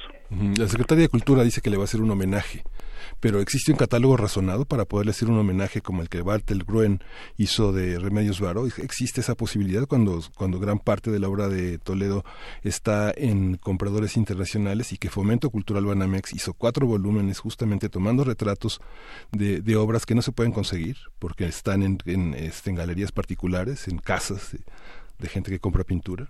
Eh, sin lugar a dudas, hacer un catálogo razonado sería una empresa que no tendría gran sentido a estas a estas alturas. Eh, me parece que una forma de honrar al maestro Toledo sería una una inversión decidida en términos de del patrocinio de actividades eh, culturales, específicamente la formación de artistas, las becas, las residencias a, a jóvenes eh, indígenas que pues han seguido al maestro y que también están preocupados por por la pues por los problemas sociales. Eh, siento yo que uno de los principios muy muy muy claros que tenía el maestro era desvincularse no de esos de esas empresas desde el sector cultural público Claro, eh, yo le preguntaba hace un momento, doctor Alberto Soto, sobre el mercado del arte, por, por llamarlo específicamente así, como mercado, como un intercambio.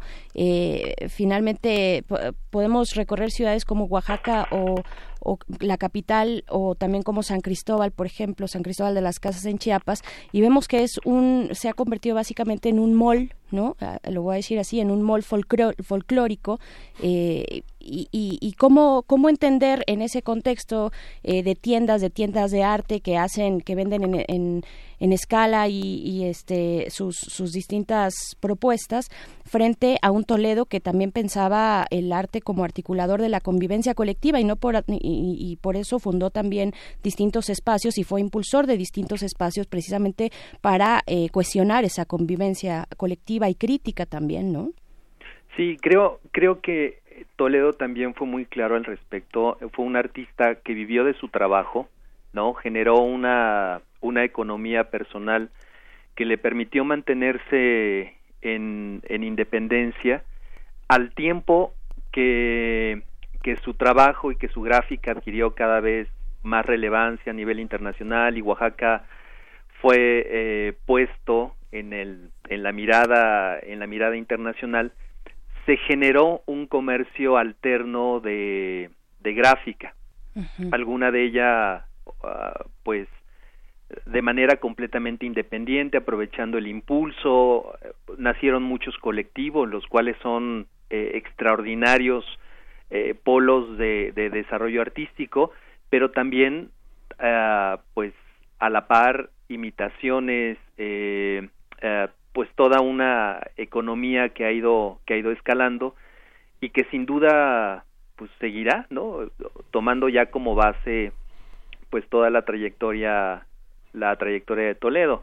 Eh, hay galerías muy importantes, algunas de ellas con sede en Oaxaca, que mantienen en sus bodegas obra ¿no? del, del maestro. Eh, sin duda esa obra va a adquirir pues mayor valor y, sin duda aparecerán a pseudo Toledos por todas partes. no Eso es algo que no se puede en realidad detener, es base eh, fundamental de cómo operan nuestras sociedades y cómo se eh, construye comercio a partir de esas valoraciones subjetivas que tienen los bienes culturales.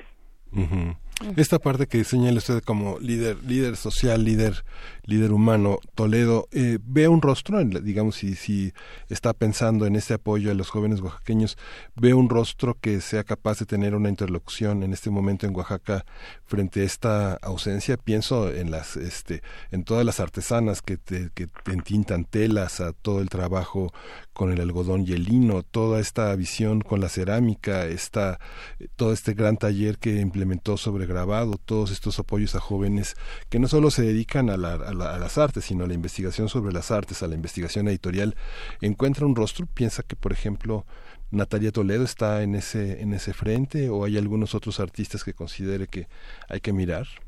Yo, yo he tenido la oportunidad de conocer a muchos jóvenes artistas, primordialmente en los colectivos, y creo que ahí es donde se encuentra el futuro no solamente de Oaxaca, sino eh, ese, ese buen ánimo nacional en cuanto a, a, proponer que desde el arte se puede construir sociedad y desde el arte se puede encontrar esa esa inteligencia que permita uh, resolver ¿no? problemas que tienen muchísimas décadas de estar ahí presentes.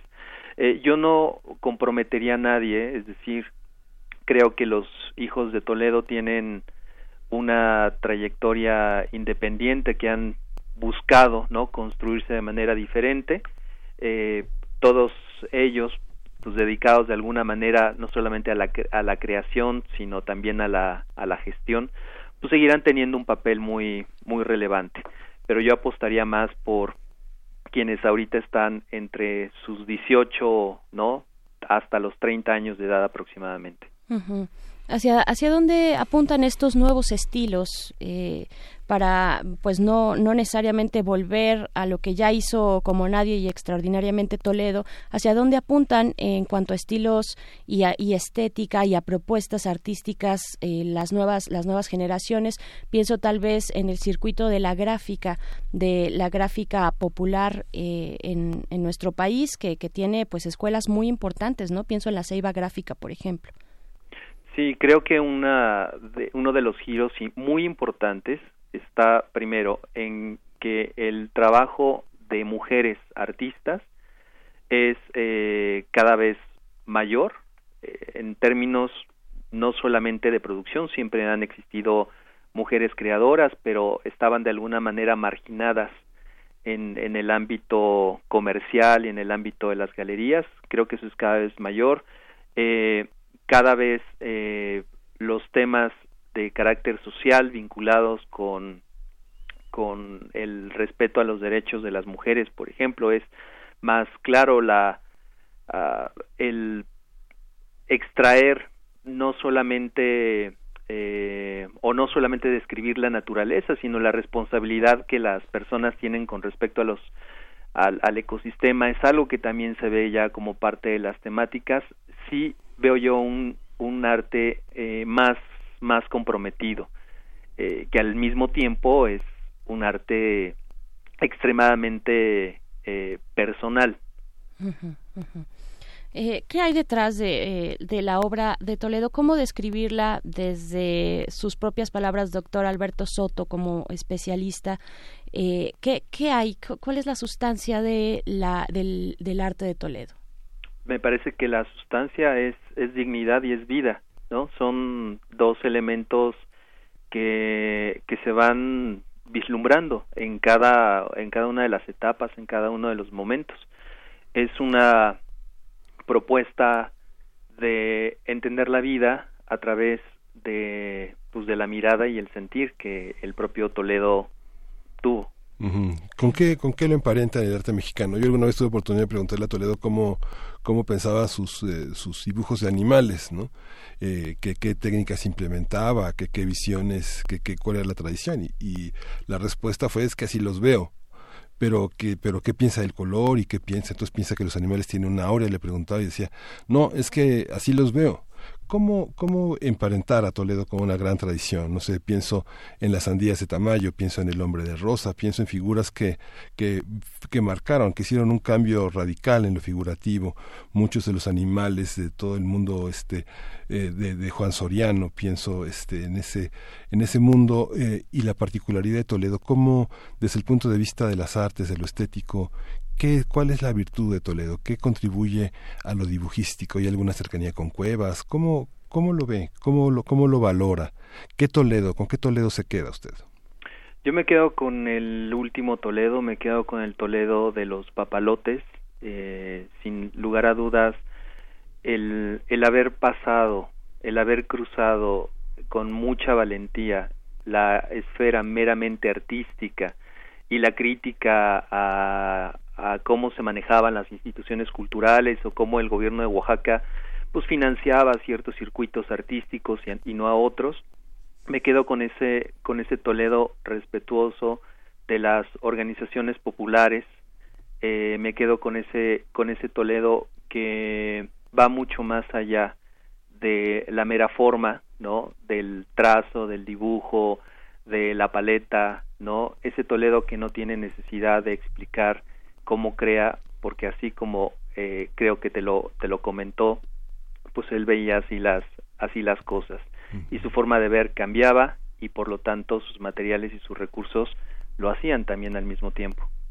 Claro, Oaxaca es, es solvente eh, artísticamente y lo sabemos, eh, pero Toledo impulsó muchas cosas, impulsó precisamente esto de lo que hablan los espacios, eh, las posibilidades para otras voces, para otras tintas, eh, para, para, en fin, para otras generaciones. Hay un antes y un después de Toledo en Oaxaca, en, en la gráfica, en las expresiones artísticas eh, oaxaqueñas? Por supuesto, por supuesto que lo hay. Eh, una de las cuestiones fundamentales está asociado a pues una institución que se habla mucho de ella es el Instituto de Artes Gráficas de Oaxaca. Toledo era consciente que el artista necesitaba salir de sí mismo y eh, este proyecto de Instituto de Artes Gráficas con una biblioteca extraordinaria, con no solamente de, de, estampas, de gráficas, sino libros eh, que le abrían al creador pues todo un universo, ¿no? Aquel que no podía viajar a París como él, como él lo hizo, eh, podía tener de alguna manera la esencia de lo que también había ocurrido o ocurría en París, ¿no? Ese, eso va a marcar un antes y un después. Y el mostrar de la misma, de la misma manera que el artista debe de comprometerse con la, con la gestión de los espacios, tiene que crearlos, ¿no? claro. Eh, interesante también poder pensar en ese momento en el que Toledo eh, pues llega prácticamente casi salido de Oaxaca, pasa una pequeña, muy breve temporada en la Ciudad de México y se va a París, ¿no? Así es. ¿Cómo, cómo pensar ese Toledo, ese Toledo muy joven, en 20 años aproximadamente tenía de edad? ¿Cómo, cómo pensarlo? ¿Qué impacto tuvo eh, París en ese momento? Una ciudad, eh, pues vaya, una ciudad, eh, creo que fue en los años 60 que estuvo por allá, ¿no? Una ciudad con un revuelo cultural, político, como, como lo tuvo en aquel momento París. Sin duda, Toledo se dio cuenta en París, esto alguna vez fue un comentario que tuve la oportunidad de, de, obtener de él, encontró un París que era tan complejo y tan rico y tan propositivo como, como lo era México, ¿no? Y su carácter desenvuelto, eh, receptivo, pues le, le permitió tomar lo que lo que le sirvió, ¿no? Pero en realidad él tenía su materia prima en, en, en, sí mismo y la tenía así también en, en la cultura de la cual provenía y en los problemas de su de su generación no eso eso le permitió pues abrir un cierto panorama pero al mismo tiempo no convertirse en un artista que aspiraba únicamente a, a llevar una carrera pues, semejante, ¿no? A, la que aspiraban quizás otros jóvenes de su tiempo. Fue muy interesante fue esta, esta visión porque recorrió, hizo muchos comentarios, muchas anotaciones sobre, gran, sobre los grandes este, pintores contemporáneos de, Giacomo, de Giacometti a Dubuffet. Hubo una gran visión, pero a su regreso lo que hizo fue acercarse a Tamayo, que fue muy curioso.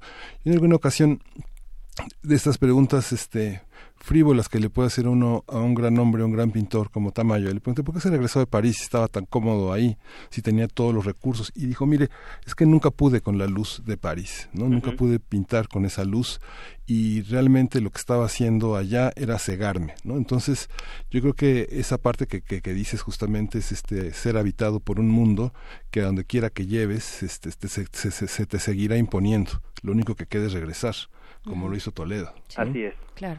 Pero bueno, ya llegamos al final de la conversación. le agradecemos, sí, queda mucho, le agradecemos muchísimo a este eh, Alberto Soto, investigador egresado de la UNAM, director del Departamento de Arte de la Universidad Iberoamericana, que haya estado con nosotros y bueno, pues seguimos en contacto para incursionar en el arte contemporáneo mexicano. Muchas gracias, Alberto. Ha sido un placer, Berenice Miguel Ángel. Gracias. Vamos con música. Vamos con música. Esto es Pinotepa de la banda regional Mije y Panóptica Orquestra. Thank you.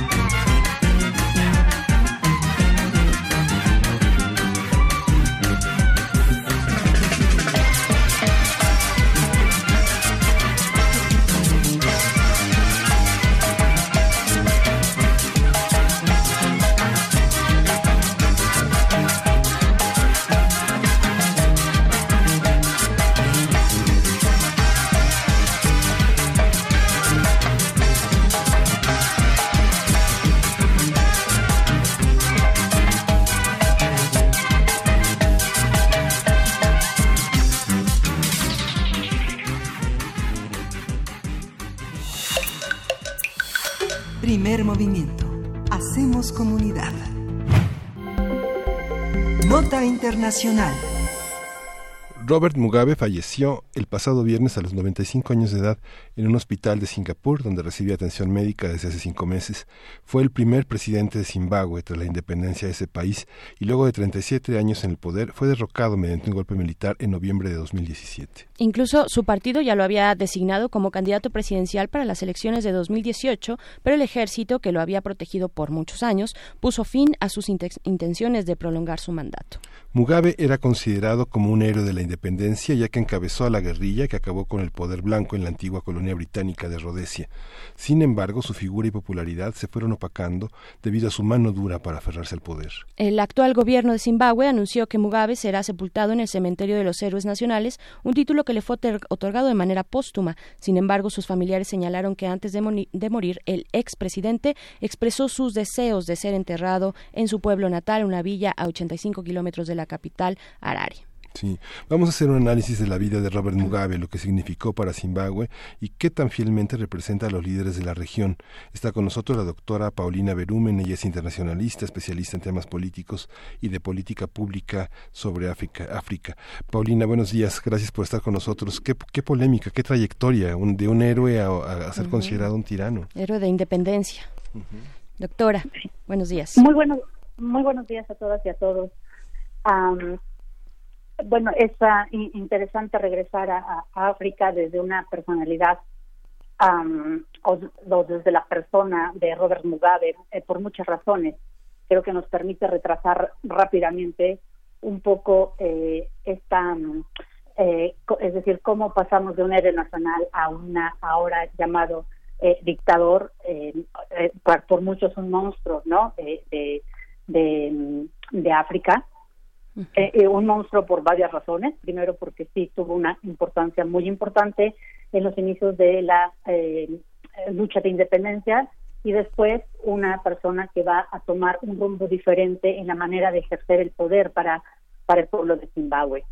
Em, yo quisiera regresar rápidamente sobre el punto que ustedes mencionaban de cómo justamente Robert Mugabe es una persona que debemos primero identificar como un combatiente muy importante, no solamente para la lucha de independencia y del sistema racista colonial de Zimbabue en ese momento, sino también para la liberación de muchos otros pueblos africanos en su momento de lucha de independencia.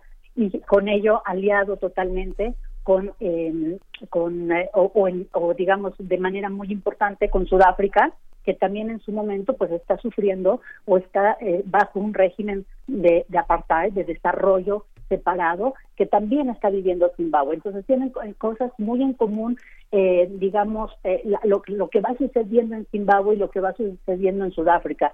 Y es de ahí donde justamente hay como esta doble manera de visualizar ahora a, a Robert Mugabe, por un lado, como un héroe eh, de, la independencia de Zimbabue, como un padre de la nación, como un libertador, como un luchador y como un, eh, como ahora lo han eh, nombrado, como un hijo de África, ¿no? Como un panafricanista y como después justamente, pues cambiamos de, de adjetivos y o de manera de nombrarlo a llamarlo un dictador por la manera en que él justamente va a ir a ejerciendo el poder. Es ahí de donde justamente eh, creo que es el hilo más importante que podemos eh, eh, tomar. Hay muchos otros, pero el hilo importante es justamente la manera de ejercer el poder que va a cambiar esta visión sobre Robert Mugabe. Claro, ¿cómo se mantuvo en el poder, doctora? aquí hay algunos elementos que, que quisiera destacar rápidamente.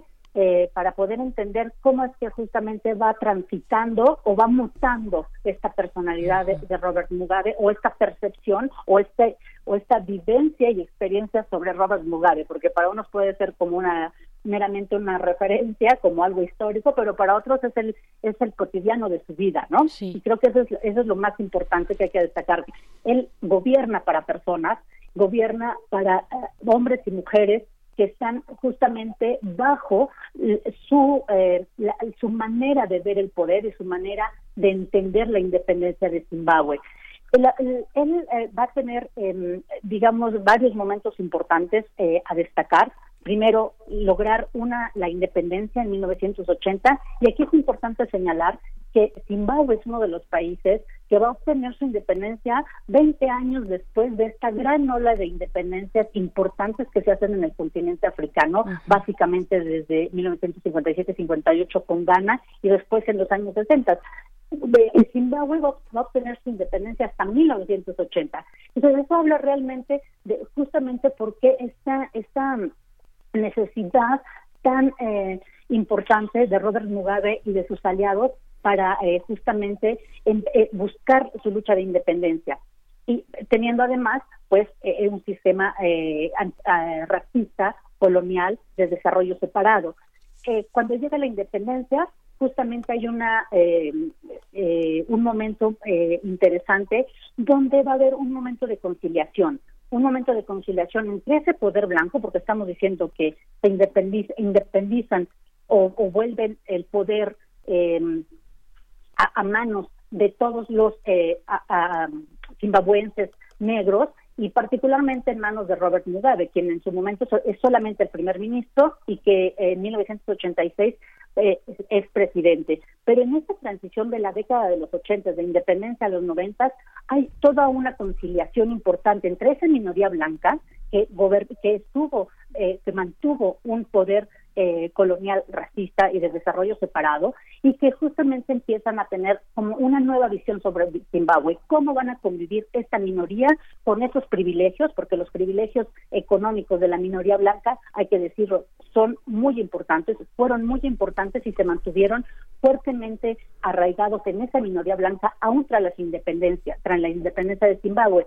Y esta, esta ruptura va a surgir en 1990, cuando esa minoría blanca ya no va a empezar a entenderse con, eh, con Robert Mugabe, esa conciliación o esa reconciliación que buscaba Robert Mugabe con eh, blancos y zimbabuenses negros, va a empezar a tornarse diferente por factores externos y por factores internos fundamentalmente. Los factores externos los podemos ubicar en algo que sucedió alrededor del mundo, que nos tocó también a nosotros eh, como país de cerca, y fue el ajuste estructural, esta restricción del gasto público. Y eso le tocó a, a, Zimbabue, mientras que en los 80 tenía un auge económico importante, donde le metió un gran, gran avance a la educación, a la salud y a la agricultura pero estos, eh, con, las restricciones del ajuste estructural, esos tres sectores, eh, digamos esos tres dominios eh, sobre los cuales él había apostado fuertemente y sobre los cuales cimentó una primera gran impresión a nivel regional, a nivel de la ex metrópoli, Inglaterra, y a nivel internacional, va a empezar a cambiar porque ya no va a ser suficiente el mantener estos tres sectores importantes.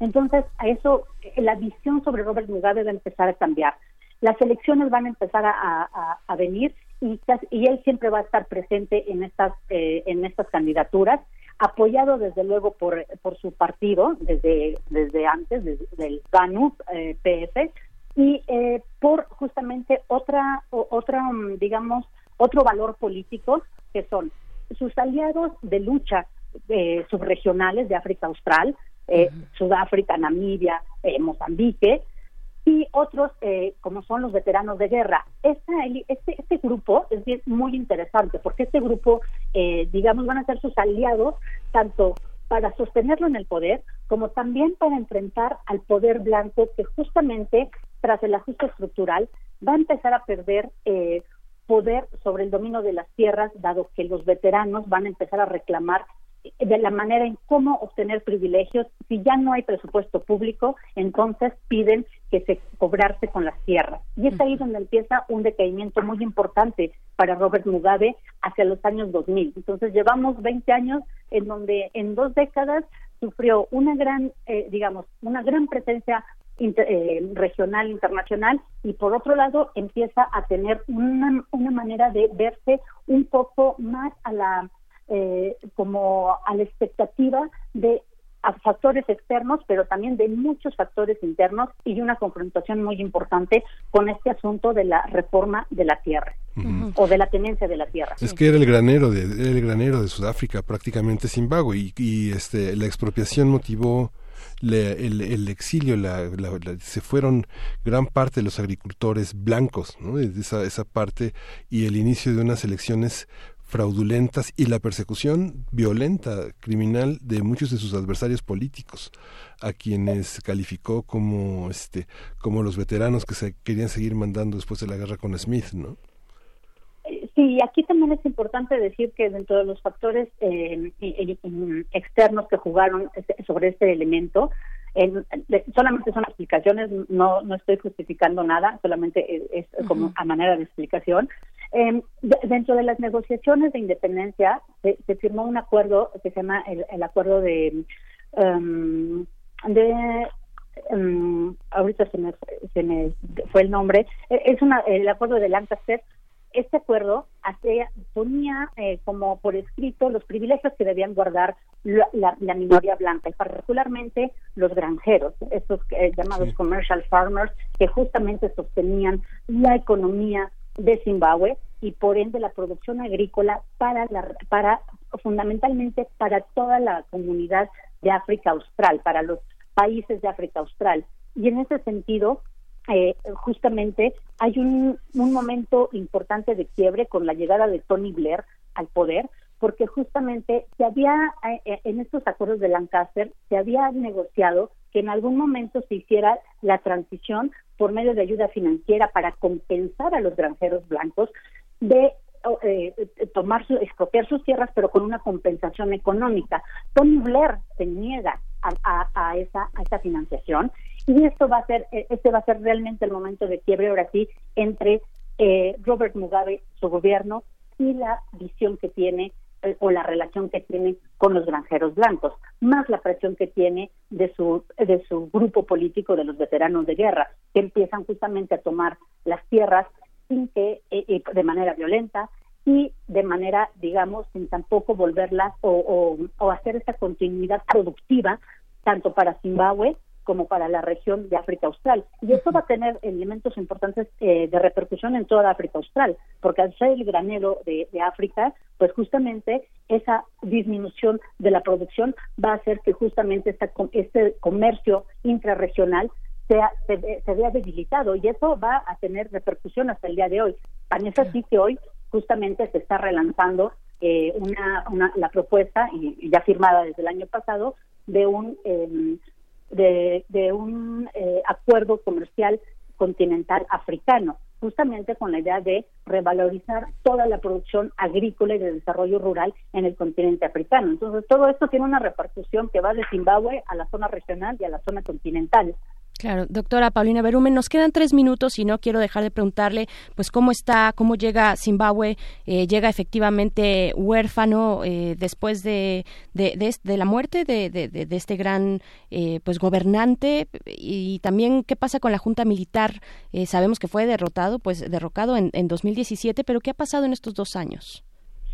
Pues, hay, hay varios balances y los balances eh, que podemos ver desde eh, el interior del continente africano como desde organismos eh, fuera del continente son realmente como llegó la esperanza con la, con la dimisión de, de Mugabe en 2017, pero realmente es muy complicado a reactivar la, la, la economía de los eh, de los zimbabuenses por muchas razones. Las cosas tan elementales como tener dinero tener dinero en las manos para poder eh, proveerse de cosas cotidianas de bienes y servicios de alimentos eh, eh es muy complicado. También hay que recordar que eh, Zimbabue tuvo una sequía muy importante en el 2016 tuvo que pedir eh, que se, que se importaran que se importara el, el cereal más importante de base de Zimbabue que es el maíz para poder eh, eh, más o menos eh, distribuirlo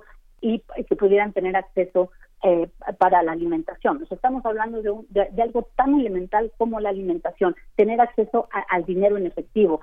Está detenido en los bancos, pero también porque la inflación es muy alta. El nuevo, el nuevo presidente, que es justamente eh, el que queda a raíz de este golpe militar, que es en Gangagua, pues justamente va a, no ha alcanzado a tener todos los eh, digamos a toda la clase política y a todos los sectores como en el mismo, en la misma sintonía y ni con los mismos recursos para poder eh, empezar a levantar Zimbabue. Y creo que eso todavía va a tardar. Es, es demasiado poco tiempo, el, dos años o año y, y menos de dos años, de que él toma el poder y que está aquí. Pero también hay que decirlo, Mnangagwa fue estuvo todo el tiempo trabajando con Robert Mugabe. Es en un momento de disidencia y de muchos desencuentros que, bueno, va y viene en el poder, pero al final él, él, trabaja o, o, trabaja un poco con la misma lógica que venía trabajando con Robert Mugabe. Así que por ahora yo creo que se necesitan más actores eh, que puedan poner en, en la mesa el diálogo de la discusión de cuál es el proyecto real, social, económico de, eh, de Zimbabue.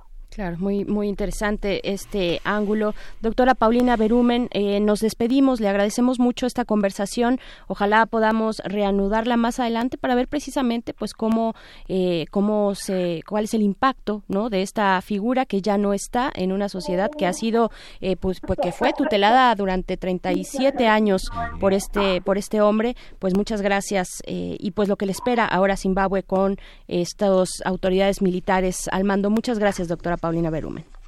De nada, y creo que aquí la, la visión de la Unión Africana tiene un rol muy importante, de la SADC desde luego tiene una, un, un rol muy importante que tiene que tener más injerencia en estos asuntos que son de orden, más allá de políticos y económicos, son de orden social. Y eso sí. tiene que empezar a cambiar en África sí. y en Zimbabue, desde luego. Y es interesante que su familia lo haya, lo haya, este, que se vayan sus restos a Harare, porque de alguna manera es un presidente que, como los expresidentes, vivió de su pensión muy onerosamente después de la deposición, ¿no? Digo, queda, queda, queda para la reflexión, Paulina. Muchas gracias.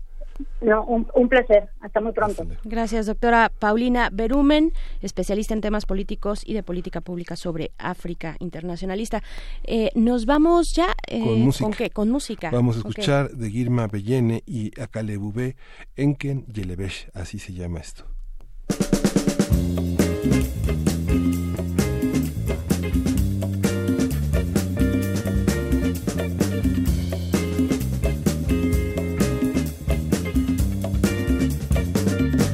كان يلبش كجرس كراسي ست الناس كباري انيني بايمانش على يمتي جروندينك يهونش وزارة إثيوبيا من تتبك عليش ፍጹም ኢትዮጵያዊት አይናማ ድማማ ወይዘሪት ኢትዮጵያ ቆንጂት እኔ ነኝ ባይ ተራመች ወደፊት ውጪ በአደባባይ እንቃወማለን አንቺን በክፉ የሚያይ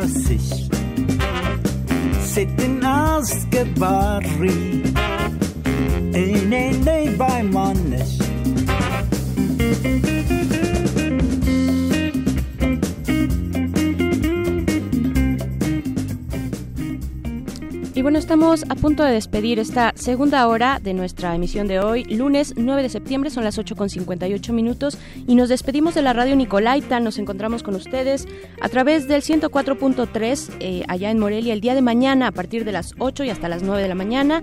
Mientras tanto, seguimos en el 96.1 de FM para iniciar nuestra tercera hora todavía queda mucha poesía, queda la mesa para hablar de agenda legislativa. Quédense aquí en Radio UNAM.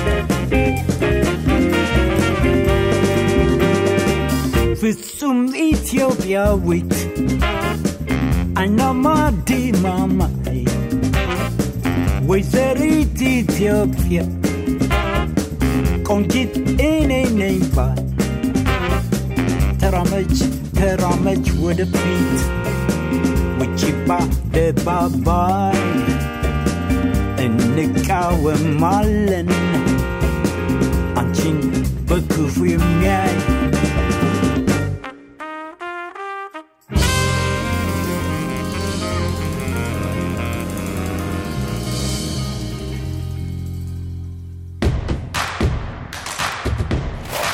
En redes sociales. Encuéntranos en Facebook como Primer Movimiento y en Twitter como arroba PMovimiento. Hagamos comunidad.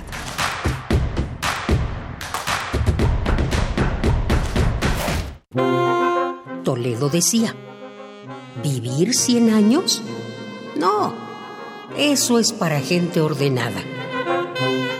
Francisco Toledo, considerado uno de los artistas más trascendentes no solo de México, sino del mundo, participó toda su vida en movimientos sociales. Yo soy pintor y bueno, me interesa lo que sucede alrededor mío.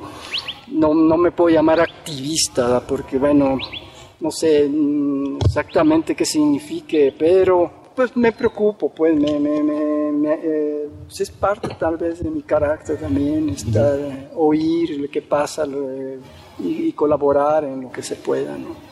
Simplemente estar disponible cuando la gente se acerca a uno y pide ayuda. Francisco Toledo, 1940-2019. In Memoriam. Radio UNAM, Experiencia Sonora.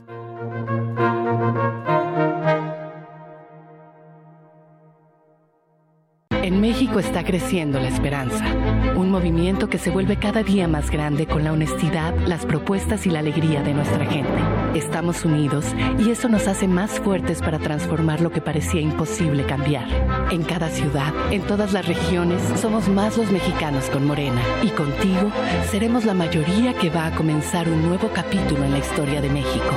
Vente a Morena, la esperanza de México. Juntos haremos historia. Hola, soy Yasnaya Aguilar, originaria de Ayutla, Mije, Oaxaca, y estoy orgullosa de mi lengua materna, el ayuk.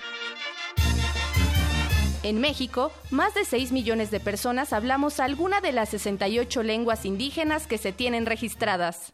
Porque la discriminación se enfrenta en comunidad, valora tu cultura y enorgullécete de tus raíces. Salgamos del closet. ¿Qué lengua hablas tú? Secretaría de Cultura. Gobierno de México. Hay puntos de vista y puntos cardinales, puntos decimales y puntos de intersección, punto y aparte, punto y seguido, dos puntos y puntos suspensivos. Pero también hay puntos cultura UNAM. Con ellos, los universitarios podrán asistir a las actividades artísticas que organiza la UNAM. A partir de este agosto, cada uno de los 350.000 alumnos inscritos en la Universidad Nacional Autónoma de México contará con 500 puntos Cultura UNAM, que podrá canjear por entradas a conciertos, funciones de danza, teatro y música, así como libros o revistas de la UNAM. Inscríbete en comunidad.cultura.unam.mx.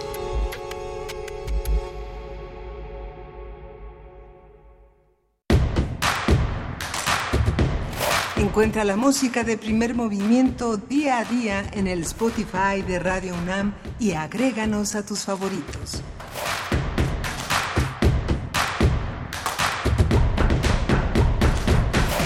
Muy buenos días, estamos de vuelta para darles la bienvenida a este inicio de nuestra tercera hora eh, en esta transmisión del lunes 9 de septiembre. Bienvenidos, bienvenidas eh, a Primer Movimiento. Permanecemos aquí en cabina, Miguel Ángel Quemain, del otro lado, por supuesto, toda la producción que siempre está ahí muy atenta. Hola, Miguel Ángel. Hola, buenos días a todos, buenos días a nuestros radioescuchas que participan activamente desde muy temprano en Twitter y en nuestras redes sociales. Bienvenidos también a aquellos que acaban de sintonizar. Estamos en primer movimiento en Radio UNAM. Eh, habíamos comentado eh, varias eh, cosas desde el inicio de la, de la mañana. Una de ellas es que hoy se inicia, se inician los eh, las conversaciones, el juicio contra este asesino de, de Lesbi Berlín que justamente tiene el apoyo en, en, Reforma 100 en la colonia Lomas de San Lorenzo, en Iztapalapa, de todo un observatorio de redes de derechos para todas y todos, del Observatorio Ciudadano Nacional del Feminicidio, del Centro de Derechos Humanos Fray Francisco de Vitoria. En fin, en el marco de este inicio del juicio del presunto feminicida del estudiante Leslie Berlín Osorio, se llevarán a cabo distintas actividades político-culturales para exigir justicia en este, en este encuentro que inicia hoy. Así es, hemos llegado al inicio de este juicio oral. Les recordábamos por la mañana, pues que ha sido un tránsito eh, para, para algunos puede ser lento, pero finalmente el tránsito de la justicia, los tiempos de la justicia para llegar a un juicio oral, pues hay que se ve antecedido este este juicio oral, como todos los demás, por la etapa de control, una primera etapa y después la etapa intermedia. Y pues bueno, será muy interesante darle seguimiento. Eh, tanto judicial, penal, como también social y político a el caso del eh, presunto feminicidio de Lesbi Berlín Osorio. Y también interesante ver lo que en su momento, a principios del año pasado, dijo la Comisión de Derechos Humanos de esta ciudad en una recomendación que emitió, la primera que emitió el año pasado, eh, el primero de, eh, fue en enero, el, es la recomendación 01-2018, pues donde, ya lo decíamos por la mañana, se daba cuenta del desaseo y la falta de perspectiva de género por parte de la autoridad ministerial de la Procuraduría de la Ciudad de México. Pues bueno, hoy, hoy es el, digamos, el día uno, eh, se desahogaron ya eh, pues ciertas pruebas, ya tienen un alto estándar, el juez las aprueba y se pasa a la siguiente etapa que es el juicio oral.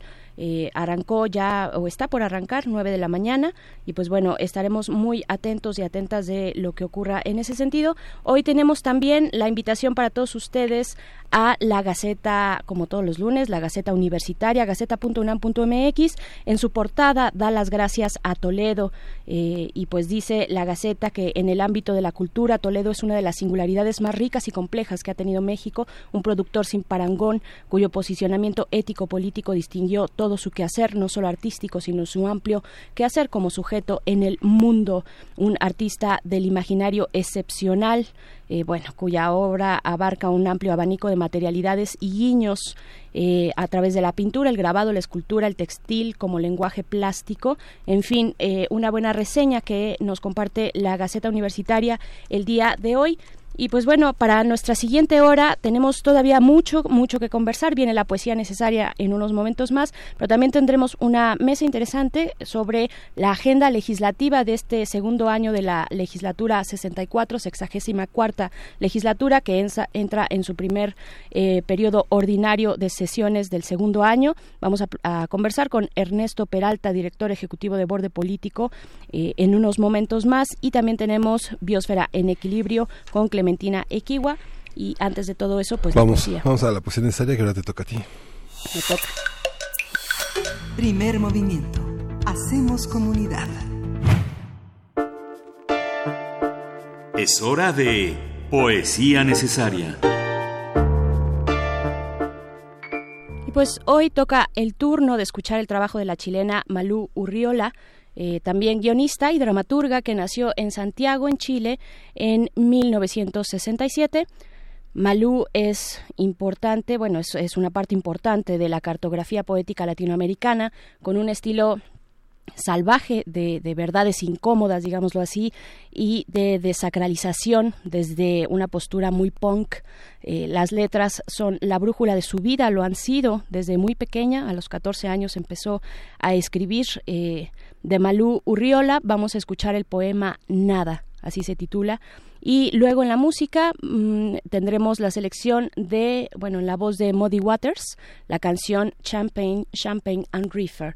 Es lo que vamos a escuchar, pero vamos antes con nada de Malú Urriola. Este perro me ve como si mirara a Dios. No sabe que soy, soy, soy un Dios de la nada. Pone sus ojos suplicantes en mí y mueve la cola mientras le arranco como un Dios, Dios, Dios la garganta que chupa de su cuello. Como si fuese una amante, digo fuera, fuera de su cuerpo de perro, Él recuesta su cabeza en mi regazo, como yo pongo estos ojos cuando están hartos sobre el mar, y dejo que me mesa su danza espumosa, azul, brillante. En el mar no hay gentes como nosotros, no hay sitio en la tierra ni en el mar para gentes como nosotros. Al lado del carril de la vida pasa el futuro alocado, los sueños que vivimos, que vimos naufragar, florecerán para otros y caminarán como nosotros entre la jauría, y postes esqueléticos de luces se apagan, y conocerán las esperanzas tratadas a punta de pies. Y la flor de la pregunta, cuando llueva y haga frío, les florecerá de pena, y en el aire se dejará oler fresco el aroma de las murallas mojadas del alma, la vieja historia de nacer soñando y morir con el rabo pelado, ¿Te acuerdas de cuando el horror se apoderó de nosotros y el silencio tenía un sonido de botas miserables? Escuchábamos a Charlie Parker, recitábamos de memoria a Mistral y nos reíamos de nuestros necios congéneres. La vida que pasa segura sabe cómo sobrevivimos, pero eso, por eso nos sentamos a ver brillar el cielo y toda su orquesta de vidrios.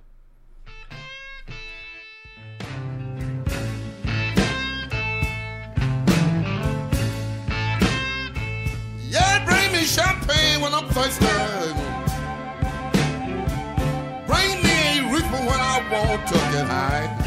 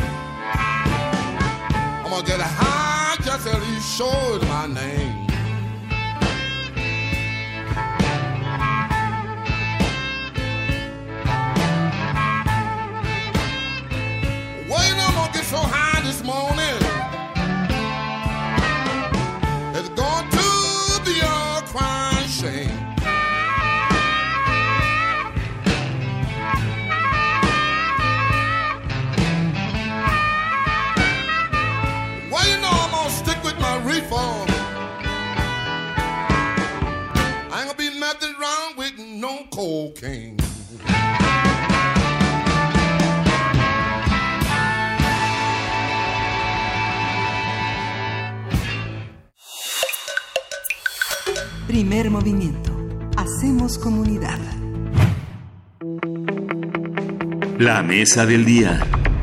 El Congreso mexicano vivió momentos de tensión en las últimas semanas tras los desacuerdos en torno a la definición de las mesas directivas, primero en el Senado y después en la Cámara de Diputados. En la Cámara Alta, las pugnas entre los morenistas Ricardo Monreal y Martí Batres por la presidencia de la mesa directiva finalmente terminaron con la designación de Mónica Fernández, mientras que en la ma- ma- Cámara Baja, el grupo de Morena, eh, que intentó imponer a Porfirio Muñoz Ledo como presidente de la mesa directiva, al final fue elegida la panista Laura Angélica Rojas Hernández. Entre los temas de la agenda legislativa en el periodo que concluye el 31 de agosto de 2020 se encuentran la aprobación del paquete económico, que ya fue entregado el día de ayer, las reformas secundarias de la reforma educativa y, eh, perdón, las leyes secundarias de la reforma educativa y la ley de remuneraciones de servidores públicos que establecerá un mecanismo que determine el salario del presidente y la revocación del mandato, entre otros temas. Hace algunos días el presidente Andrés Manuel López Obrador se reunió con los legisladores de su partido para revisar la agenda legislativa y días después le pidió a Ricardo Monreal, coordinador de los senadores de Morena, respetar la ley y no imponer mayorías de manera grosera. Conversaremos sobre eh, pues esta legislatura, cómo empieza, a dónde quiere llegar y qué temas tiene en la agenda. Para ello nos acompaña en esta cabina Ernesto Peralta, quien es director ejecutivo de Borde Político, especializado en el diseño participa- participativo de tecnología, legislación y política pública, egresado de la Facultad de Arquitectura de la UNAM. Bienvenido Ernesto, ¿cómo estás? ¿Qué tal? Buenos Hola. días. Gracias por estar acá de nuevo. Pues está, eh, ha estado muy, muy caliente eh, la actividad política, eh, las concertaciones también en las cámaras, en ambas cámaras. ¿Cómo, cómo entiendes esta, primero esta legislatura, ¿no? La sexagésima cuarta legislatura que inicia su segundo año con este periodo ordinario, ¿no? Pues bien, eh, creo que es una legislatura con una mayoría bastante amplia, eh, en al menos una de las cámaras, ¿no? O sea, ya en, en diputados ya les da para sacar una reforma constitucional solo a esta mayoría, ¿no? Y en Senado les falta muy poquito, ¿no? Entonces, en realidad tienen que generar poco consenso para, gener- para crear nuevas reformas constitucionales. Y lo que veo es, eh, pues nuevamente esta adicción por, por intentar cambiar el país a, a través de la ley, ¿no? O sea, y creo que eh, ese es en realidad uno de los grandes problemas, ¿no? O sea, vemos, por ejemplo, eh, que nos que nos están proponiendo más prisión preventiva oficiosa. Si habíamos hablado aquí que, que el periodo pasado ya habíamos duplicado el catálogo de delitos en nuestra Constitución, ya del- de, hablar de delitos en una Constitución ya es un problema, ¿no? Eh, todo lo queremos poner en la Constitución, ¿no? Y ahora vamos a ponerle al menos otros tres, cuatro delitos que, que quieren agregar a este catálogo, quieren hacer legislación secundaria para los delitos que ya agregaron, ¿no? O sea, entonces eh, se viene, por ejemplo, eh, también la, toda, toda esta parte de la ley de austeridad, ¿no? De remuneraciones, de- viene etiquetado, ¿no? Eliminación del fuero constitucional, que ya nos lo debían desde la legislatura pasada, eh, que al final no salió, ¿no? Establecer la regulación específica en, en- para el etiquetado en materia de obesidad y, y- productos con alto contenido calórico. O sea, vienen como muchas cosas, pero quizás las, la, una de las principales que enmarca todo este conflicto que hubo para, para dirigir ambas cámaras es la reforma a la ley orgánica del Congreso de la Unión, ¿no? O sea, creo que Porfirio Muñoz Ledo ya nos lo, eh, nos lo avanzó en estos días, ¿no? De que se necesitaba esta reforma para dejar de hacer muchas cosas por acuerdos. Y yo diría que se necesita esta reforma para profesionalizar a nuestros cuerpos legislativos. Nuestros cuerpos legislativos se reparten, digamos, todos los cuerpos que deberían de ser técnicos, se reparten por qué tantos escaños tienes, eh, pues, se reparten por partidos, se reparten por cualquier otra cosa que no tiene que ver con la calidad técnica de las personas que integran, eh, ya sea, por ejemplo, la- las comisiones, pero también los órganos de gobierno del- de la Cámara, ¿no? Entonces, eh, creo que lo que lo que nos queda de ver el Congreso es de verdad empezar a- a- con un servicio profesional de carrera al interior que haga que nuestros cuerpos legislativos pues eh, conozcan a mucho mayor profundidad lo que están haciendo todos los días. Pero lo que pasa es que si se eligieran por sus capacidades, digamos, el voto es una cuestión popular, digamos, los, los diputados y los legisladores tienen esa, esa cuestión de una cercanía con el pueblo y hay un, hay un parámetro que tiene que ver con la calidad de sus asesores, la calidad del debate, digamos, que está, que está sostenido por, todo una, por todo un conjunto de académicos, especialistas, actores sociales. Tal vez elige, eh, pedirle eso a, un, a los diputados no sería demasiado. Yo creo que, el, eh, bueno, ah, tenemos ejemplos en todo el mundo de cuerpos legislativos muchísimo más profesionalizados, ¿no? Eh, por ejemplo, en México mucho del problema es que eh, he conocido secretarios técnicos que han sido secretario técnico de la Comisión de Pesca, pero de Derechos Humanos, pero de Igualdad para la Mujer, pero de, no sé, de cuestiones agrícolas y en realidad no son especialistas en ninguno de estos temas y pues no le alcanzan a advertir a los legisladores que, que mm, presiden estas comisiones, digamos, por dónde está la legislación que se ha generado con anterioridad. ¿no? Cuando vemos cuerpos legislativos como el norteamericano, en donde de verdad hay secretarios técnicos que llevan ahí toda la vida y que por lo tanto saben muy bien qué reformas se han intentado hacer, por qué no han pasado, cuáles son las que son más necesarias, o cuáles son las que son políticamente rentables, cuáles no. O sea, pueden asesorar a, los políticos de una manera como, como muchísimo más específica.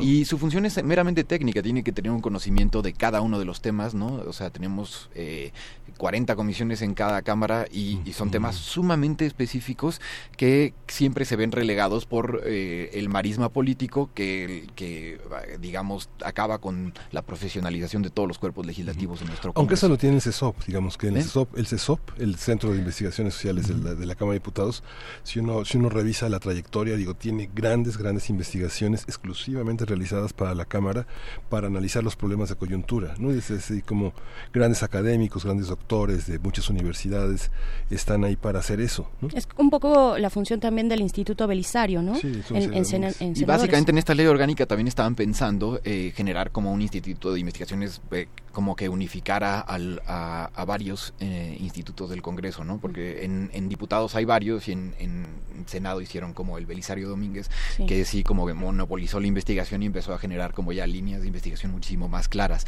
Creo que eso, eso sería como eh, lo que se ve que se está proponiendo para para profesionalizar los centros de investigación del Congreso y, eh, por ejemplo, generar el centro de las finanzas públicas, ¿no? O sea, del instituto que tenían, hacer un centro que de verdad se, se dedique a revisar, mm, digamos, ya mm, con punto y coma de, las propuestas legislativas, en, o sea, la viabilidad de las propuestas legislativas en materia financiera y eh, que tanto, digamos, se está cumpliendo con el presupuesto que se aprueba en la Cámara por parte del Poder Ejecutivo, ¿no? Entonces, eh, creo que hay varias iniciativas de profesionalización que, que vendrían como a ayudar mucho a generar una, una legislación de mayor calidad, ¿no? O sea, y pues dejar de tener un poco estas propuestas legislativas que van dando palos de eh, ciego, como es la prisión preventiva oficiosa, que pues siempre se va a necesitar más, siempre se van a necesitar más penas y las penas van a ser infinitas eh, si lo que mm, estamos promoviendo es un como populismo punitivo, ¿no? O sea,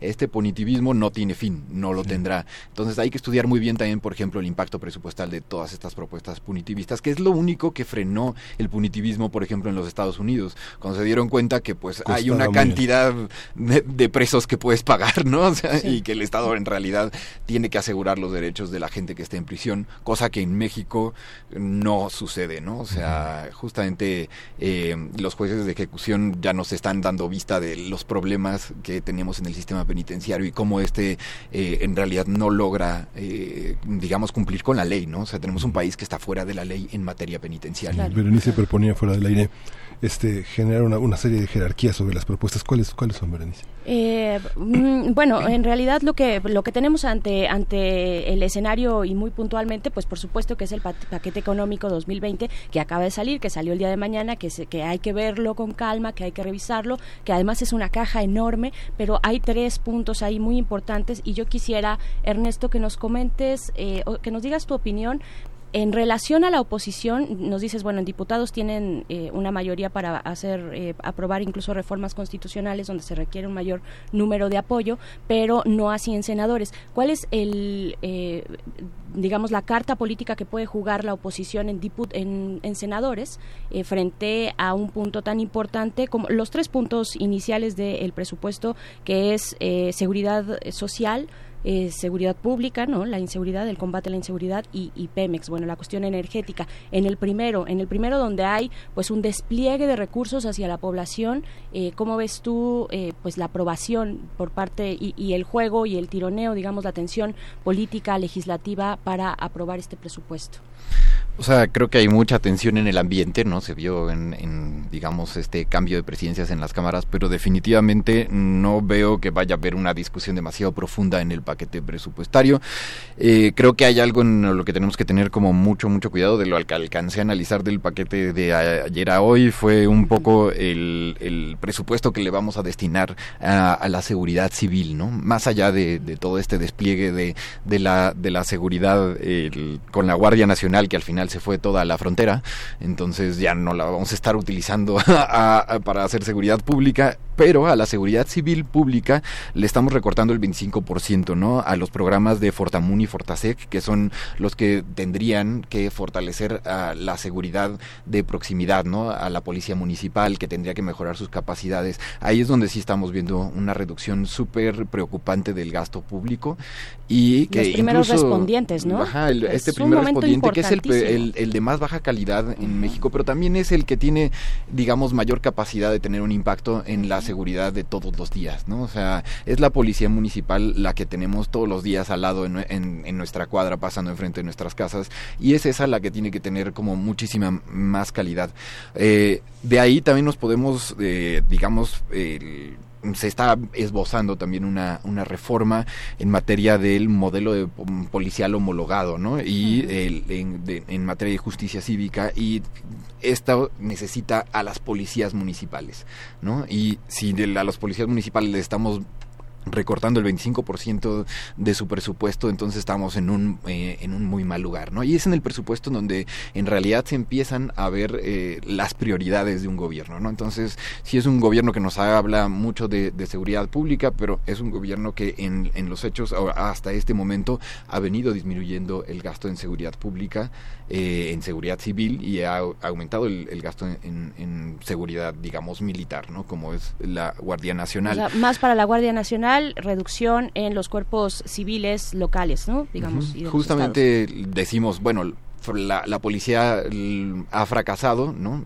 Eh, por eso necesitamos ahora eh, por lo mientras necesitamos ahora un cuerpo eh, militar federal, ¿no? Eh, pero a la seguridad civil le sigue reduciendo el gasto, ¿no? Entonces es un poco como lo que le pasó a Pemex o a CFE ¿no? en los últimos sexenios, ¿no? O sea, irles reduciendo la inversión, eh, dejar que se deterioren y ahora pues es en realidad muy complicado eh, rescatarlos, ¿no? Y entonces ahí vemos como la otra prioridad del gasto, sí hay una prioridad muy fuerte en que todo lo que estamos reduciendo en, en, en, seguridad social y en seguridad pública lo vamos a invertir en energía, en una energía que, mm, que, está bastante asegurado que no nos va a rendir los frutos lo suficientemente rápido como para, eh, digamos, lograr rescatar incluso a Pemex y a CFE. Entonces ahí tenemos una, una problemática bien fuerte también en materia presupuestal, ¿no? O sea, Aunque esa reducción a la seguridad de locales no es un llamado de atención a la responsabilidad de los gobernadores que se han atenido a un manejo mediocre de la policía municipal, que la han hecho a un lado,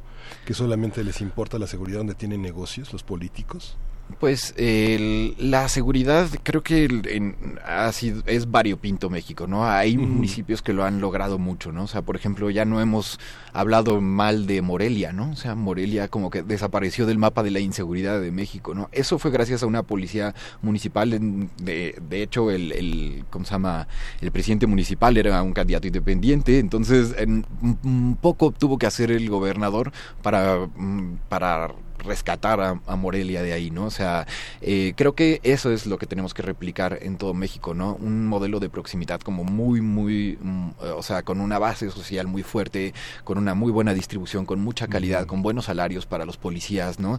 Eh, y no viene tanto de los gobernadores, sino de los presidentes municipales, los que gobiernan ciudades, ¿no? Entonces, el caso que pones, Morelia, digamos, está dentro de su presupuesto lo que llaman el costo de la capitalidad. Entonces, digamos que hay una parte del gobierno estatal que aterriza un gran presupuesto sobre la policía de Morelia. Sí, claro, claro está, ¿no? Y, creo que eso le dio la capacidad de crecer mm, tanto y mejorar tanto como, como mejoró, ¿no?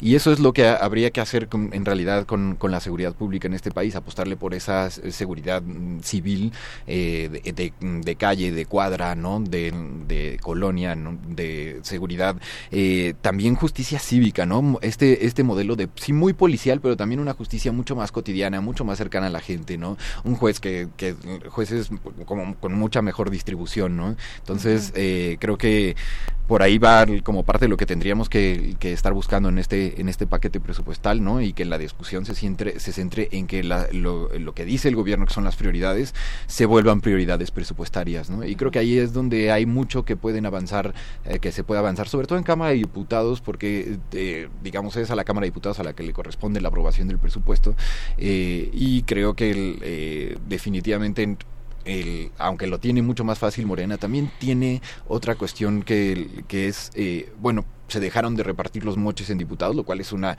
gran noticia desde el presupuesto pasado, ¿no? Entonces eso fue un gran avance, pero también esto implica una gran dificultad para la coordinación de los cuerpos legislativos, porque esto, era lo que, ah, digamos, eh, lubricaba eh, a la maquinaria en el legislativo, ¿no? Entonces eh, en diputados es mucho más importante, eh, era mucho más importante estos moches que en Senado, entonces por lo tanto creo que vamos a, ver como digamos una nueva oposición interna, ¿no? Eh, que, que, ciertamente está muy interesada en revisar el gasto público de, del, del, Poder Ejecutivo que les quitó el gasto público a los legisladores, ¿no? O sea, digamos, no sé, ahí hay algo bastante enredado, pero creo que puede ayudar a que los legisladores eh, se enfoquen en de verdad hacer una revisión del paquete presupuestario mucho más profunda de la que hicieron en el, en el periodo pasado.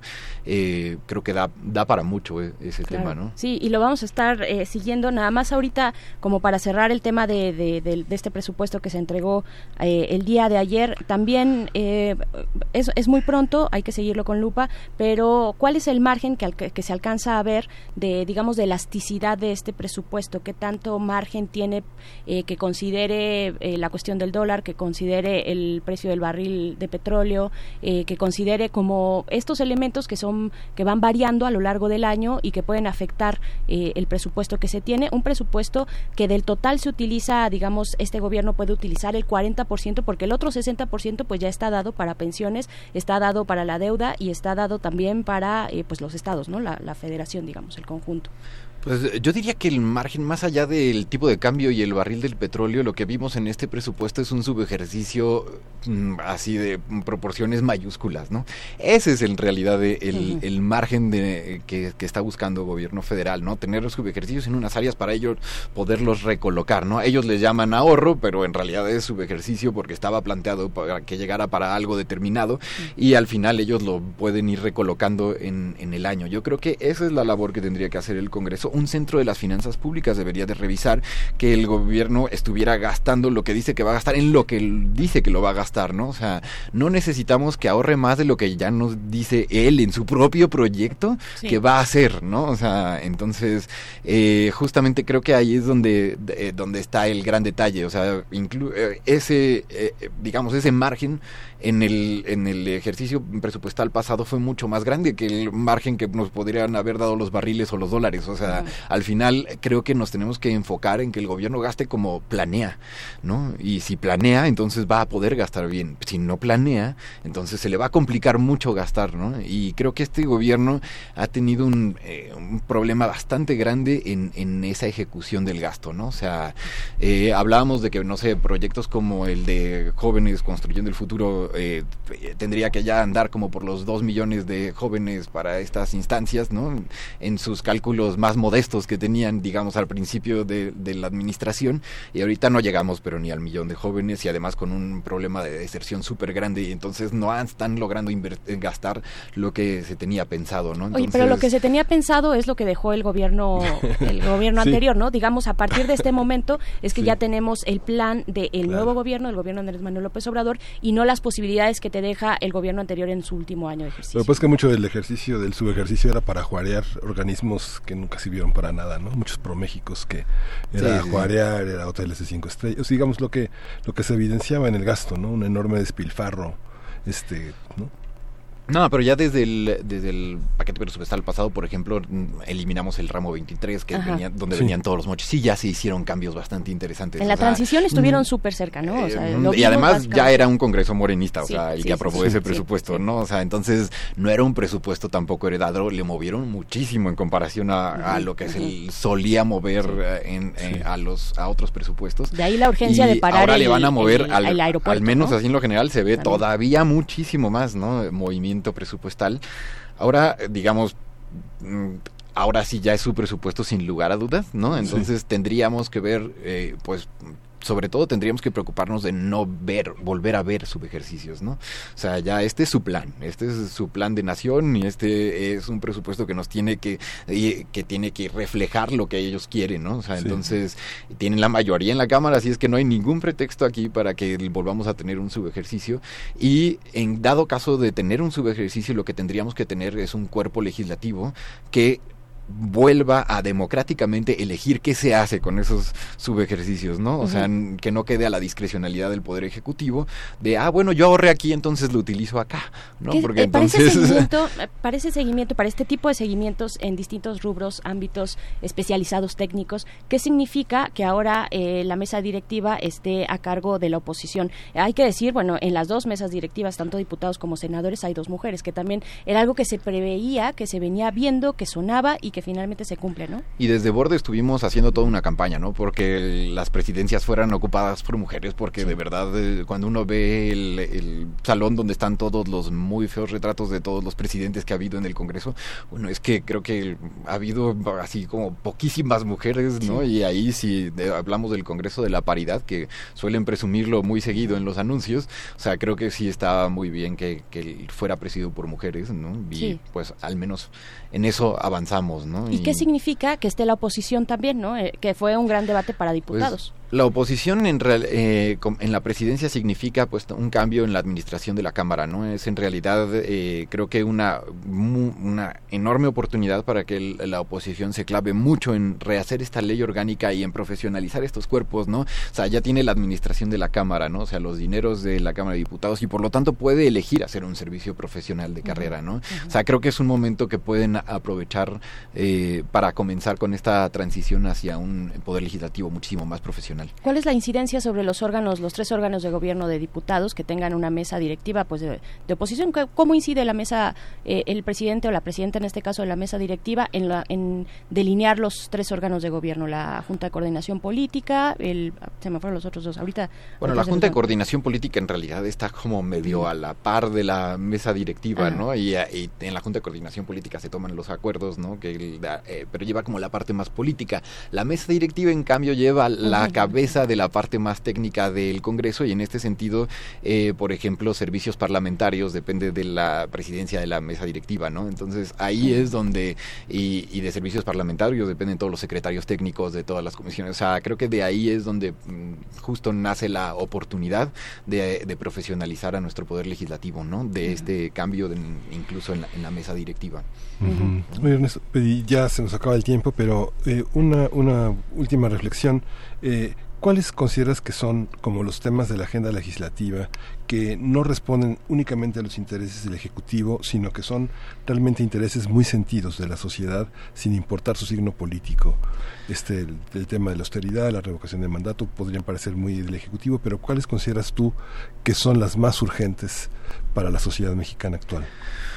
Pues Yo creo que la ley nunca es urgente. O sea, en realidad la ley no, no es política pública, no resuelve nada de la vida de las personas. Tenemos que dejar de voltear a ver al poder ejecutivo, digo legislativo como el como el Salvador, ¿no? Y que va a hacer una reforma que mejore la educación en México. Eso no pasa, ¿no? O sea, eh, creo que vienen, por ejemplo, las secundarias de la reforma educativa, las secundarias de la de la reforma de la de paridad, ¿no? De la reforma constitucional de paridad. Vienen secundarias de prisión preventiva oficiosa. Vienen un montón de, de cosas.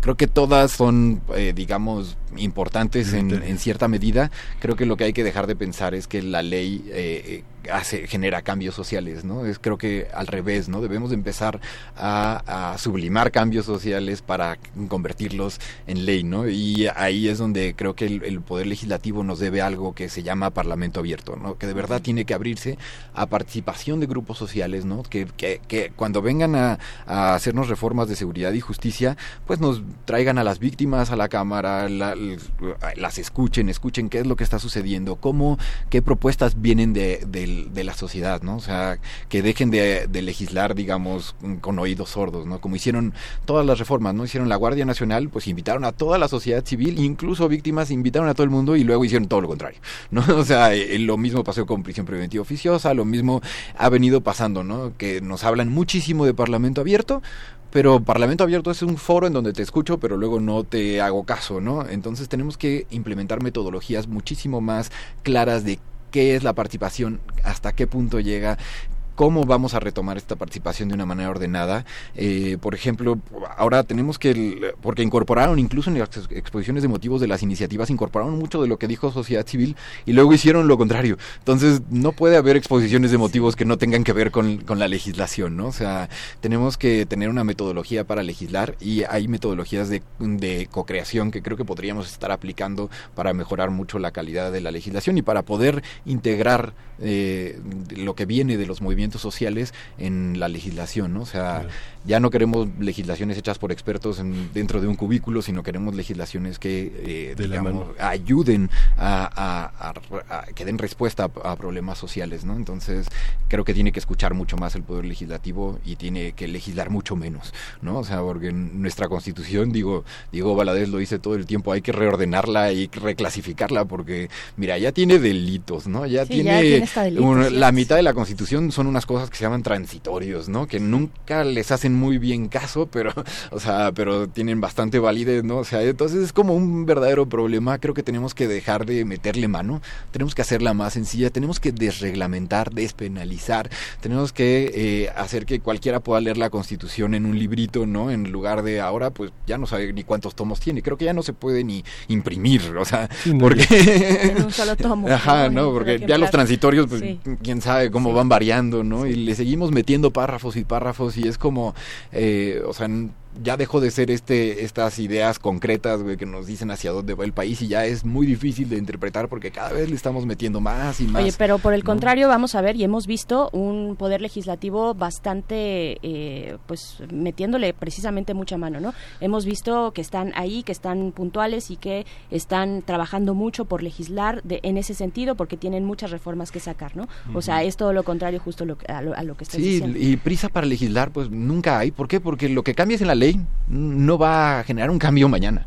O sea, por ahí no va, o sea, es lo que se tarda mucho en implementar una ley, en, moverse los presupuestos, en moverse las instituciones, en crearse las instituciones, ¿no? O sea, viene una nueva institución que es como la, el bienestar para la salud, ¿no? O sea, y, y bueno, ¿qué implica, qué cambios implica esta idea de, sí, pues sí, me gusta mucho lo del bienestar, lo de la salud, pero ¿qué implica fusionar el ISTE y el Seguro Social, eh, fusionar tal, o, sea, quitar el, todos los seguros privados que hay en instituciones públicas, o sea, que implica, ¿no? O sea, eh, pues, me parece que mucho de lo que implica podrías hacerlo sin legislar una sola coma, ¿no? O sea, podrías hacerlo con solamente la voluntad y con de, gobernar de cierta o, tal manera, ¿no? O sea, por ejemplo, todo lo que se hizo en la policía de Morelia se hizo sin cambiar una sola coma de la Constitución, ¿no? O sea, eh, aunque, aunque la, o sea, en la Constitución dice mando y conducción del Ministerio Público sobre la investigación, ah, pues la policía de Morelia investiga y investiga bien y ha logrado sacar a Morelia del atolladero en donde estaba metido, ¿no? O sea, entonces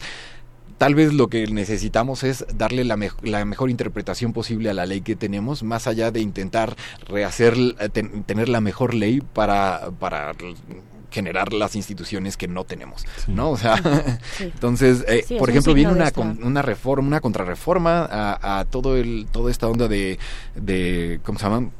de la justicia penal y el sistema de justicia penal acusatorio viene toda una contrarreforma. Hertz la ha planteado en innumeral o sea tenemos lo, vean lo perverso tenemos a un fiscal general de la república quiere que quiere modificar la ley a su modo o sea que tiene propuestas legislativas en qué mundo se ha visto un fiscal con propuestas legislativas Lo ha no? dicho desde el o principio. sea y desde el principio Desde desde, que llegó dijo oye días". esto no me sirve para nada no Ahí, ahí hizo varias de- declaraciones al respecto. Acabamos pues, de, bueno, de hacer su ley orgánica y quiere rehacer su ley orgánica, ¿sabes? O sea, y cree que con eso ya va a tener a la, a la fiscalía que quiere. No, o sea, la fiscalía que quiere, él la tiene que construir con la ley que tenga.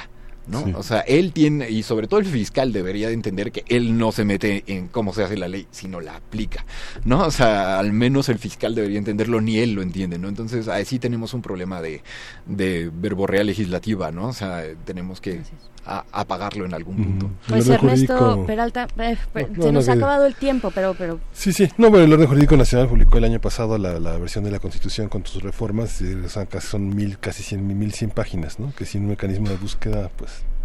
Uf, bueno, hay que seguir conversando. eh, seguro esto nos da para mucho más. Ernesto Peralta, director ejecutivo de Borde Político, gracias por venir acá a cabina a platicar con la audiencia. Muchas gracias a ustedes. Vamos a ir gracias. con música. Vamos a ir con música. Eh, sí. Ah. Vámonos. Bueno, estamos de hecho conmemorando eh, el, la- el aniversario luctuoso de Julián Carrillo, que nuestra sala, nuestra sala de conciertos aquí en Radio UNAM lleva, lleva su nombre. Eh, y pues bueno, vámonos con algo de música. Sí, lleva su nombre y hoy tenemos además una función de teatro a las 8 de la noche eh, que dirige Mario Ficacci. Bueno, pues este, vale la pena acercarse y vamos a escuchar la Sinfonía 1 de Julián Carrillo. Vámonos.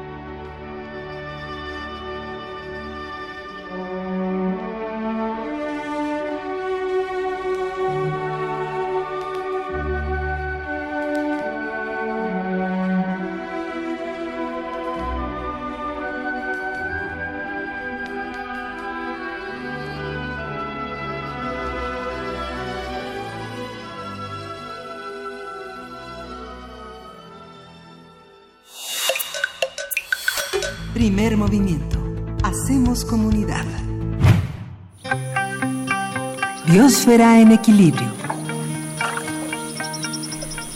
Y cuando son las 9 de la mañana con 47 minutos, le damos la bienvenida a la doctora Clementina Equigua para hablar en esta sección eh, Biosfera en Equilibrio. Doctora Clementina, muy buenos días, ¿cómo estás? Buenos días, muy bien, muy bien. Aquí pues yo muy contenta porque el lunes pasado se, se puso en circulación el nuevo billete de 200 pesos, que por Mm. ahí causa revuelo de repente y de repente como que no. Sí, yo estoy muy molesto porque no tengo más billetes de 200 pesos. Bueno, Esa es la- nuestra verdadera por- molestia. sí. Yo creo que todos nos Eh. fijaríamos de eso. Pues sí, pues el lunes pasado el Banco de México puso en circulación este nuevo billete de 200 pesos. Eh, esta institución ha trabajado desde hace seis años para definir el nuevo tema de esta serie que se denomina Serie G. Y eh, lo interesante para nosotros los biólogos es que ilustra por el reverso el patrimonio natural y por el anverso, o sea, lo que sería el lado derecho, la identidad histórica. Alrededor de 27 expertos y 15, de 15 instituciones científicas y académicas hemos estado trabajando eh, para definir y asesorar estos contenidos de los nuevos billetes. El Instituto de Ecología estuvo involucrado en este proceso. Y eh, pues al principio lo primero que fue necesario hacer fue definir los componentes temáticos. Se consideró hablar de eventos históricos, personajes, especies de flora y fauna, ecosistemas, obras artísticas, arquitectónicas y muchas cosas más. Eh, nosotros estuvimos trabajando, como dije, en el patrimonio natural, que trabajamos junto con la Facultad de Ciencias del UNAM y la CONAVIA. eh, en este proyecto, bueno, como dije antes, se buscó eh, hablar si sería de flora y fauna o de ecosistemas y al final consideramos que sería más importante hablar de ecosistemas porque pues son como lo que lo que da todo el, el contexto eh, natural para cada especie. Eh, la propuesta va a llevar en el reverso de cada billete seis de los ecosistemas, digamos, más representativos de nuestro país. Seis. Eh, ríos, lagos, bosques templados, selvas secas, matorrales, desiertos, costas, mares e islas y selvas húmedas. Para quien se pregunta sobre el anverso, que ya hemos oído toda esta, esta queja alrededor de, de que Sor Juana no va a estar, se ilustra nuestra identidad histórica. En él se van a representar los seis procesos históricos más relevantes de México, empezando por el México antiguo, que es la fundación de Tenochtitlan, le sigue la colonia, luego la independencia, la reforma y restauración y finalmente la revolución y el México contemporáneo del siglo XX.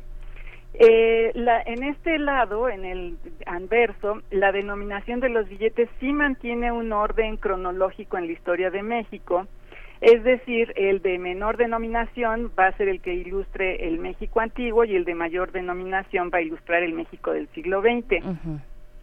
Eh, como ya hemos visto, eh, se han puesto en circulación dos billetes, que son los que más se falsifican. Es por eso que es necesario cambiar los billetes, que también por ahí en las redes sociales se ha estado diciendo que para qué, que quién sabe qué, ¿no?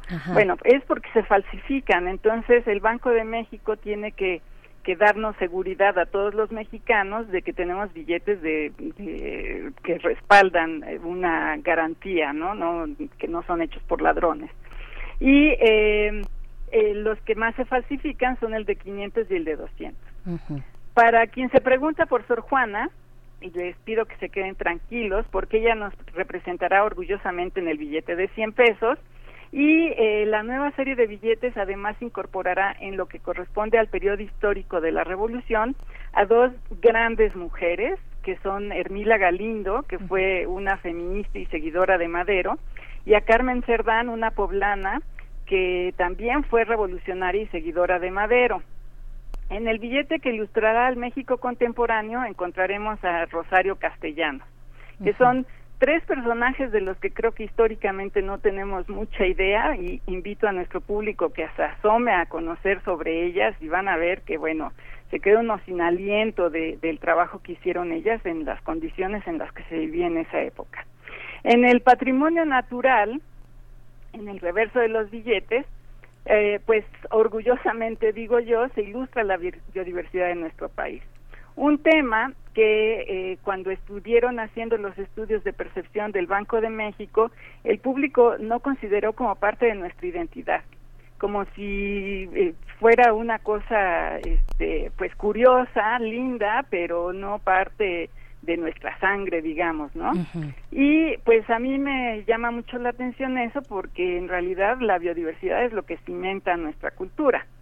Cada ecosistema resaltará un elemento de flora y uno de fauna dentro de un área geográfica determinada y eh, estará un sitio mexicano inscrito en el Patrimonio Mundial reconocido por la UNESCO. Por ejemplo, en el billete que ahorita salió, que es el de 200 pesos, está el águila real, eh, un elemento de flora que va a ser, que es el saguaro y el locotillo, son dos, dos plantas muy abundantes en ese desierto.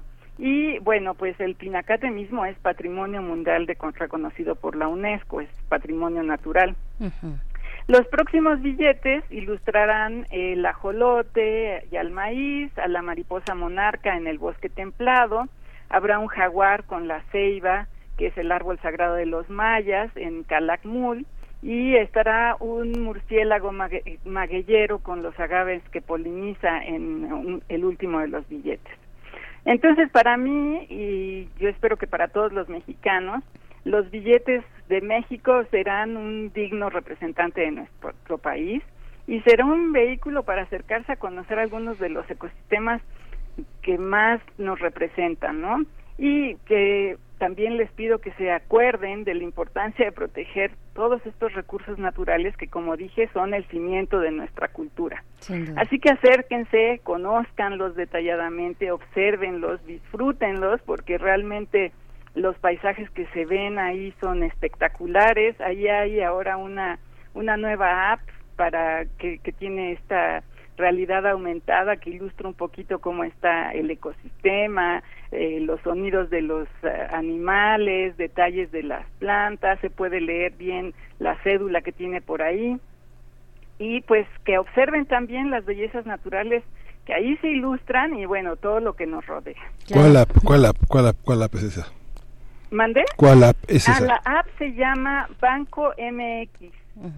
Sí, que anda por ahí también, eh, pues ya dando de qué hablar en las en las redes sociales, ¿no? Banco sí, MX. Sí. sí, ya está dando de qué hablar y también eh, diseñaron un nuevo dispositivo para ayudarle a las personas con discapacidad visual a identificarlos mejor. Entonces están realmente apoyando mucho a todo el público para que estos billetes, bueno, sean un éxito y yo creo que pues debemos considerarlo así. Y, bueno, por lo menos los biólogos estamos muy, muy contentos de que esté nuestra biodiversidad ahí representada. Claro que sí, doctora Clementina Cuigua. Ya nos diste muchas, varias, varias razones para eh, darles la bienvenida a este nuevo, nueva serie de billetes. Yo tenía antes mucha envidia de, por ejemplo, Costa Rica, que sí tenía a sus especies, al menos de flora y fauna, eh, en el anverso de sus, de sus billetes, y ahora pues ya tenemos también de qué presumir y, como parte importante de nuestra vida, lo dices bien, el patrimonio natural de México en esta nueva serie de billetes. Pues muchas gracias, doctora Clementina Equigua. Fíjate que vamos a regalar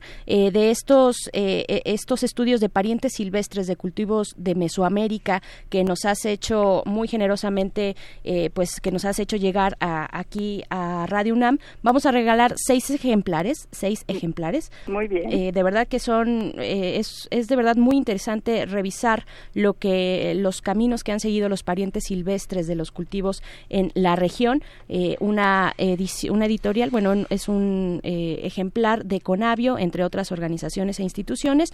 Vamos a regalar seis para las primeras seis llamadas que eh, se comuniquen al 55 36 43 39, 55 36 43 39 y solo para llevar el registro lo que nos has pedido, eh, doctora Clementina Kiwa, es que nos digan su edad, la edad de la persona que va a recibir este ejemplar de parientes silvestres de cultivos de Mesoamérica, ¿no? Exacto, y que los disfruten junto con los billetes de México. Eso es, sí, que los disfruten, están muy bonitos, tienen unas ilustraciones eh, botánicas muy, muy bonitas, que también se va además no solo el ejemplar eh, escrito, sino también un póster donde se ilustra de manera más profunda pues estos parientes silvestres, estos eh, parientes de los cultivos de Mesoamérica. Pues te agradecemos mucho, doctora Clementina Equigua, tu pues, participación este lunes. A ustedes y abrazos a nuestro público. Muchas gracias.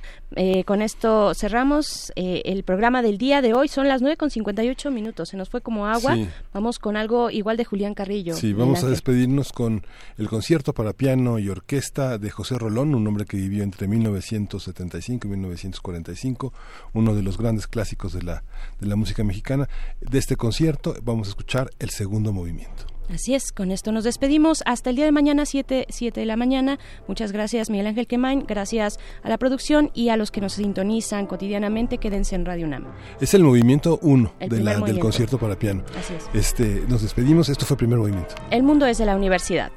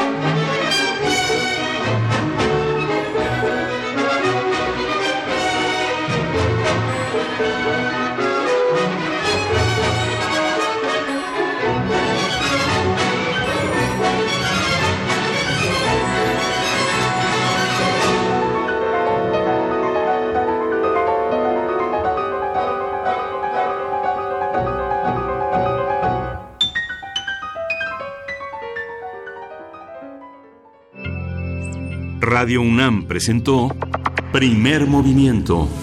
El mundo desde la universidad.